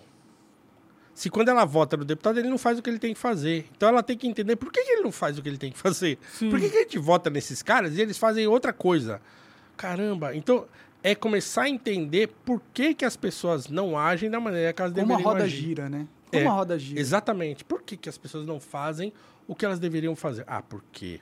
Porque nós temos aqui uma cultura no Brasil em que as pessoas são estimuladas a não fazer o que elas deveriam fazer, né? A gente A tem- ata- buscar atalho, né? Sim. Aquela coisa do jeitinho, né? Da lei de Gerson, né? Ah, vou levar vantagem em tudo e tal. Cara, isso é horrível. E isso é um negócio que macula a gente, né? E essa é uma crítica antiga. Você encontra aí, tem um, tem um, um artigo do Silvio Romero, não sei se eu já falei isso aqui outras vezes, mas tem um artigo do Silvio Romero que chama Nosso Maior Mal, em que ele está falando isso. E o artigo é de 1903, ou 1909, comecinho do século XX. Lan- Longo, Lá, antigão pra é, caramba. 1909, se eu não me engano. Ele fala assim, o nosso maior mal é que a gente não tem uma consciência positiva do que a gente realmente é, mas a gente fica querendo ser o que a gente não é. Pô, isso é uma sacada genial. Então, assim, você não precisa ser grande coisa.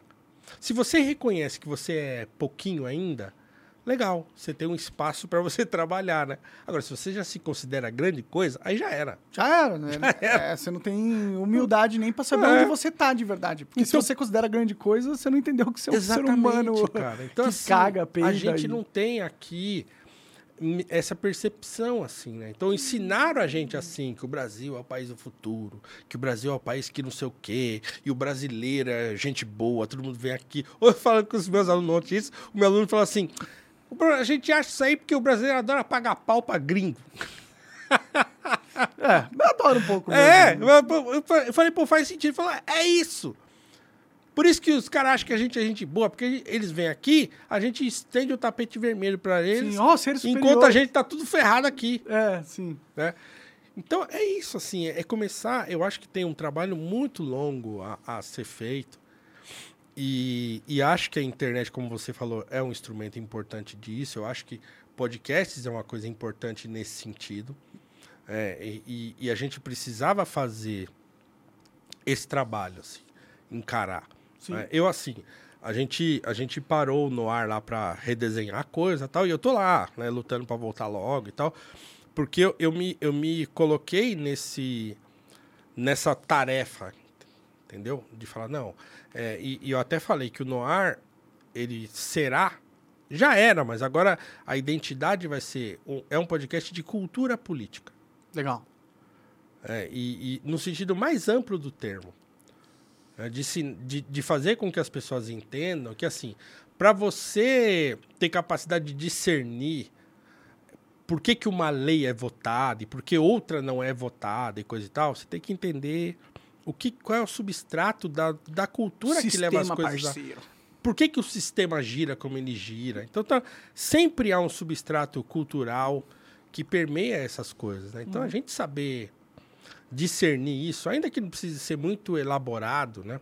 mas é aquela coisa do senso comum, da qual o Chesterton fala, é você ter aquele de olhar e falar isso não me parece que está muito bom, mas preciso entender isso melhor.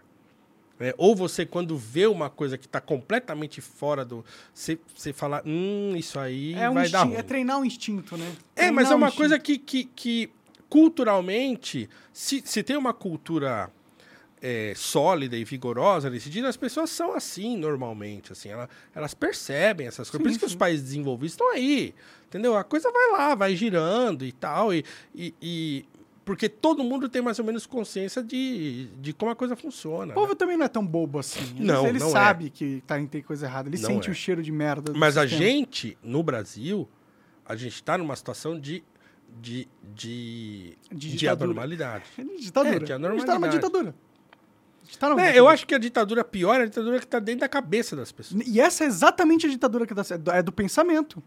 Quando É. você censura as pessoas, é isso que é, é o tipo de ditadura que você tá impondo. É Mas a gente já vem de uma ditadura do pensamento há muito tempo. Sim, só que agora ela tem armas potentes e cada vez Tem, mais mas é- eficientes, é o- né? A é a- internet deu também um poder pra ditadura e deu um poder pra censura inimaginável. É, Com um apertar de botão você cala uma pessoa. sim. Mas, Qualquer um. mas Não é também deu, mas também deu aquelas pessoas que, que é, digamos assim, não conseguem resolver os problemas simples da sua própria vida, de estarem lá 24 horas na internet dando pitaco em tudo quanto é coisa. Ah, mas eu acho que a vida é isso, deixa os caras dar pitaco. Tudo bem.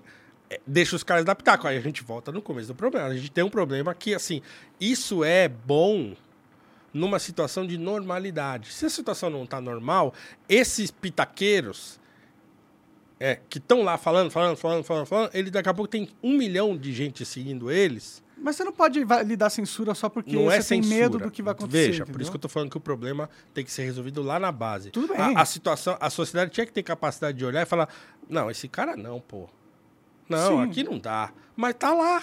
Mas, mas eu acho que a gente está treinando a sociedade, porque muita gente fala muita coisa na internet e muita coisa acontece depois que eles falam. Então, a credibilidade das pessoas vai se perdendo com o tempo, conforme ela vai falando merda, e elas vão se provando como falsas. Tá, eu acho, que tá, eu acho que isso. isso A até- solução é deixar eles isso, falarem, para perder a credibilidade. Até isso. Mas, mas se a gente vive numa sociedade, e, a- e acho que você concordou comigo, em que as pessoas não entendem as coisas. Mas eu só não concordo com a solução. Nem estou falando que você está dizendo, mas a solução que está sendo imposta ao problema da ignorância humana hoje pelas instituições é censura. Sim, Eu sou contra isso. tudo bem. Eu acho que não deveria estar acontecendo. Isso é um erro, é Eu grave. também acho. E é uma afronta a nós. Mas eu só acho que esse problema de censura está acontecendo porque tem um problema lá atrás. E tem um problema que tem um monte de filha da puta que quer controlar o mundo e, e tem muito poder. Esse é o problema, tá ligado? Esses Certo. são esses filha da puta do caralho. Tudo bem, mas esse cara que tá aqui te- fazendo o que tá fazendo e tentando calar as pessoas, ah, ele não é, ele não é, é, uma suma inteligência do mal também. O que eu tô Não, dizendo, não. o que eu tô dizendo é assim, é, toda bagunça e a Ele tá ignorância... sendo validado. blá, Tem tá muita sendo gente que validado. apoia a censura hoje, cara. Grande Pois parcela da população apoia a censura. Apoia o Alexandre de Moraes e fala que ele é o salvador, entendeu? Então a gente tá nesse... O que ele tá fazendo, ele tá tendo validação social e é por isso que ele tá conseguindo fazer. E é por isso que eu acho importante, eu e você, ou pessoas com influência e, e programas e o caralho, vier aqui e falar, mano, o que tá acontecendo é errado, é uma ditadura e isso tem que acabar. E É, mas eu, eu, não acho tô- que é nosso eu não- papel. eu não concordo com você que o problema é, é esse. Esse é um problema. Eu acho que E esse é- é, um eu- problema. E eu acho que Tem esse que ser problema... apontado. Eu acho que esse E é problema... um grande problema. ele, ele é um grande problema. Mas nós temos problema, que, que O que levou esse problema a acontecer são outros problemas muito mais graves. Sim, mas a gente tem É que isso. resolver todos os problemas, né? Sim, mas a gente não consegue resolver o problema de cima para baixo. A gente consegue resolver o problema de baixo para cima. Não, a, gente, a primeira coisa que a gente tem que fazer é convencer as pessoas que isso é errado. Esse é o primeiro ponto. Esse é o, dem- esse é o é o primeiro demorar. ponto. É o pra... Se a gente não convencer a maioria da população que censura é errado, fudeu. A censura vai continuar para sempre. Então o trabalho agora é esse. Falar, não, isso é errado. É Por isso que eu falo tanto. Porque se a gente tiver uma, uma sociedade permissiva com maus feitos, a gente vai ter uma corrosão da comigo, sociedade. Mas, mas, não- mas essas- elas não vão entender, Monark. Mas eu tenho que falar, não importa se eles não vão entender ou não. Eu vou fazer a minha parte de falar. É, tudo bem. E aí eu vou poder dizer, eu avisei. É, tudo bem, mas é, é o que eu disse, não vai adiantar. ah, tudo bem, mas eu avisei. E eu vou ter avisado e eu vou continuar avisando, É. que é a minha função. Minha função é ver algo errado. Poderia ser diferente se você tivesse entendido o que eu tô falando aqui há uma hora. Mas é, tipo, é que que o trabalho pode ser muito me- bem feito sem ficar, ai, censura, censura, censura. Não vai adiantar. tudo bem, é é a minha Aí estratégia. você vai falar, vai- você vai ser enforcado lá na frente, Ah. assim, eu falei. Não vai adiantar nada, cara. Entendeu? É, adianta Não vai. porque é um exemplo. A sociedade precisa de um A exemplo. sociedade tá nem aí. Ah, então, assim, mas isso aí, então desiste de tudo também, pô. Por isso que eu falei que a gente precisa começar a resolver de outra maneira. a minha maneira de resolver é falando sobre Tudo bem. isso. Eu vou continuar falando sobre isso e pra mim é muito importante. Quem sou eu pra dizer pra você Não, que tudo deve bem, fazer? é eu que só eu- tô dizendo que não vai adiantar. E aí eu também vou poder dizer para você falar pra você depois, eu falei que não ia adiantar. Tudo bem, mas o que, que você vai estar propondo que vai adiantar também? Pô, eu, cara, eu acordo 7 horas da manhã, eu tô dentro da escola. Não tá adiantando?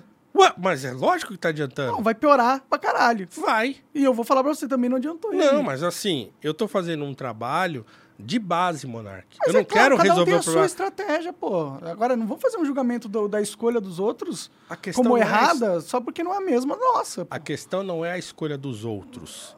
Você não pode ser é, relativista quando te convém.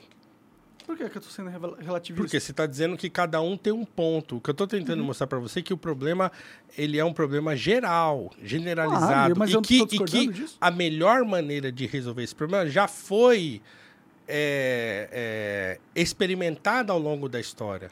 É, eu discordo. Eu acho que não existe a melhor maneira de resolver você- o problema. Se você discorda ou não, não Porque você importa. está colocando como se. Eu sei qual é a melhor forma de Não, você eu não resolver disse esse que eu problema. sei. Eu disse que é a assim. história pode nos ajudar a saber. A sua interpretação do que a história diz é sua interpretação. Pois Pode é. ter outras Você está pessoas. sendo com... relativista É agora. porque as coisas são relativas. Não, ma- mas tem coisa que não é relativa. Você Ah. não está falando de censura. Por exemplo, a liberdade de expressão é alguém apoiar a censura? Pode. Não. Por que não? Não é liberdade de expressão? Mas se você apoia. Não, ah, tá, claro, pode. Mas você não pode apoiar a censura e dizer que você é a favor da liberdade de expressão. Agora, é, faz parte Mas da tudo sua bem. liberdade de expressão apoia a censura, com certeza. Então, e por que você acha que é errado que apoia a censura? Eu acho Não está errado. dentro da liberdade de expressão dela? É, eu acho Aliás, errado. você deveria Mas, caralho, eu- garantir o direito dessa pessoa Eu garanto o dizer direito. que apoia a censura. Mas eu acho que ela tem total direito de apoiar a censura. Eu não tô querendo di- dizer que ele não tem o Você direito. acabou de dizer aqui que você tem que convencer as pessoas a que, de que apoiar a censura é errado. eu acho que é errado você apoiar a censura, mas eu não estou querendo censurar você para combater algo que eu acho errado. Eu acho errado você apoiar a censura, mas eu não estou falando que a solução é censura, porra. Eu- a minha solução, inclusive, é liberdade de expressão nesse caso. Eu acho que o cara que apoia a censura tem que. Eu vou defender o direito dele apoiar a censura até a morte. Tá, então não, então não é errado apoiar a censura. É errado, mas é um direito seu. É, um erra- é errado, mas é um direito seu. Você tem esse direito. Na liberdade de expressão, você tem Mas o direito de é apoiar a errado? censura. É errado porque, na minha opinião, é errado você calar a sociedade, porque vai fazer com que o meio ambiente, o mercado de ideias fique fraco, fica corroído, e a gente não vai ter as soluções que a gente precisa no diálogo com uma população calada. Tudo bem, do mesmo Por jeito isso que, o é cara que apoia a censura diz o seguinte: olha, mas se deixar tudo rolar assim, a sociedade vai acabar, porque aí vai acontecer uns absurdos aí e tal. E... Então, mas eu discordo disso. Eu acho que tem Pois que é. deixar rolar. A sociedade sempre foi é, livre, é, quer dizer... a- Hum, não. é, a- A maior parte do tempo da história da humanidade ela não foi livre. Sim, mas as pe- a liberdade é um bem que a gente é, que é importante. A gente tem que buscar a liberdade. Não é com a censura que você vai resolver os problemas do mundo. Não sei. Eu acho que é uma. É, é burrice achar que você vai ter um cara com controle de toda a verdade na, da, da mídia, com esse poder centralizado na mão dele, e ele vai ser um, fazer um bom trabalho de coordenar a sociedade para que dê tudo boa. Eu não estou dizendo que isso é bom, eu só estou dizendo que é o seguinte: que, Nossa, que- tá- você está tentando argumentar que a direito- censura poderia ser bom de alguma Não, não, não, forma. que as pessoas têm o direito de defender isso aí. Mas eu não tô dizendo que elas não têm. Elas têm o direito de defender censura, mas eu acho que é errado. Ué. E não é contra o princípio de liberdade de expressão achar que defender censura é errado. Pelo contrário, seria contra liber- o princípio de liberdade de expressão eu calar quem defende censura. Aí seria errado. Aí eu estaria tendo eh, sendo hipócrita na minha posição. Mas defender que censura é errado e defender que você deveria ah, defender a liberdade de expressão e não censura não é contra o princípio de liberdade de expressão. Seria contra o princípio de liberdade de expressão eu impedir a pessoa de defender censura, coisa que eu não estou advogando para que aconteça e nem é a minha intenção que aconteça no futuro. Então, é isso. Você acha que as pessoas podem, então, defender censura? Eu acho que elas podem, elas têm o direito de defender censura, sim, com certeza. É o direito de liberdade deles. Agora, eu acho que o- elas têm o direito de fazer censura, aí eu acho que elas não deveriam ter o direito. Entendeu? Eu não acho que deveria ter o direito de você censurar ninguém. Cada um tem o direito à sua voz. É a minha opinião.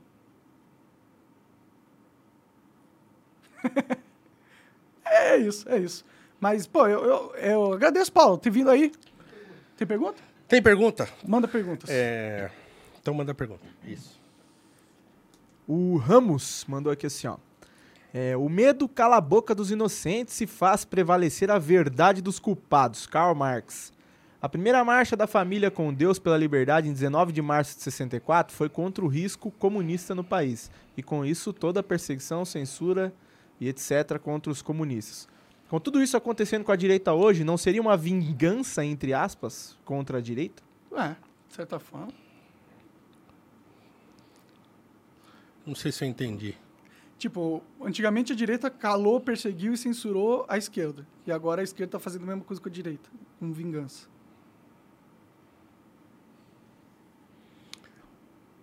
Né, não, não sei. Não sei se é isso. Tá. É... Eu não sei se é isso de fato. Pode ser que seja, mas eu não sei. Também não. Quer ir pra próxima? Mesmo porque eu não sei, por exemplo, eu não sei, por exemplo, se, se, se o, sei lá, o Alexandre de Moraes pensa como um esquerdista clássico. Ah, não, eu acho que ele só quer poder, na minha opinião. Então, então não sei se é isso, entendeu? Eu não sei se o STF, ah, o STF é comunista. Entendeu? Eu não sei. Não, também não sei. Então, assim, fica difícil, né? Achar que é por isso que isso está acontecendo. É interessante se pensar, né? É, mas não sei. V- vamos pra próxima aí. É isso? Ah, é? Beleza. Paulo, obrigado, cara. Obrigado Nada, que vir. isso. É isso aí, estamos aí. Eu acho que a gente tem que investir em educação. Pô, assina embaixo. É Plenamente. o único jeito. Acho que as pessoas precisam. Tem muita coisa para fazer, entendeu? E não vai resolver. A gente. é, Eu acho que a gente tem que discutir. Acho que as, as questões precisam ser expostas. Mas a gente precisa começar a pensar se as pessoas estão entendendo, né? O que a gente está falando. Não estão, não estão. Então, Uma coisa que eu é- aprendi nesses últimos anos é que tudo que eu falo as pessoas entendem errado. Pois é. Então é isso. Mas é isso, estou aí à disposição. Obrigado pelo convite. Valeu, eu que agradeço. E tamo junto. Vai lá no Gazeta do Povo, tem coluna do, do Paulo cheia de informação foda Assine. lá pra você. Assina lá e confere, tá bom? Obrigado aí, todo mundo. Até mais.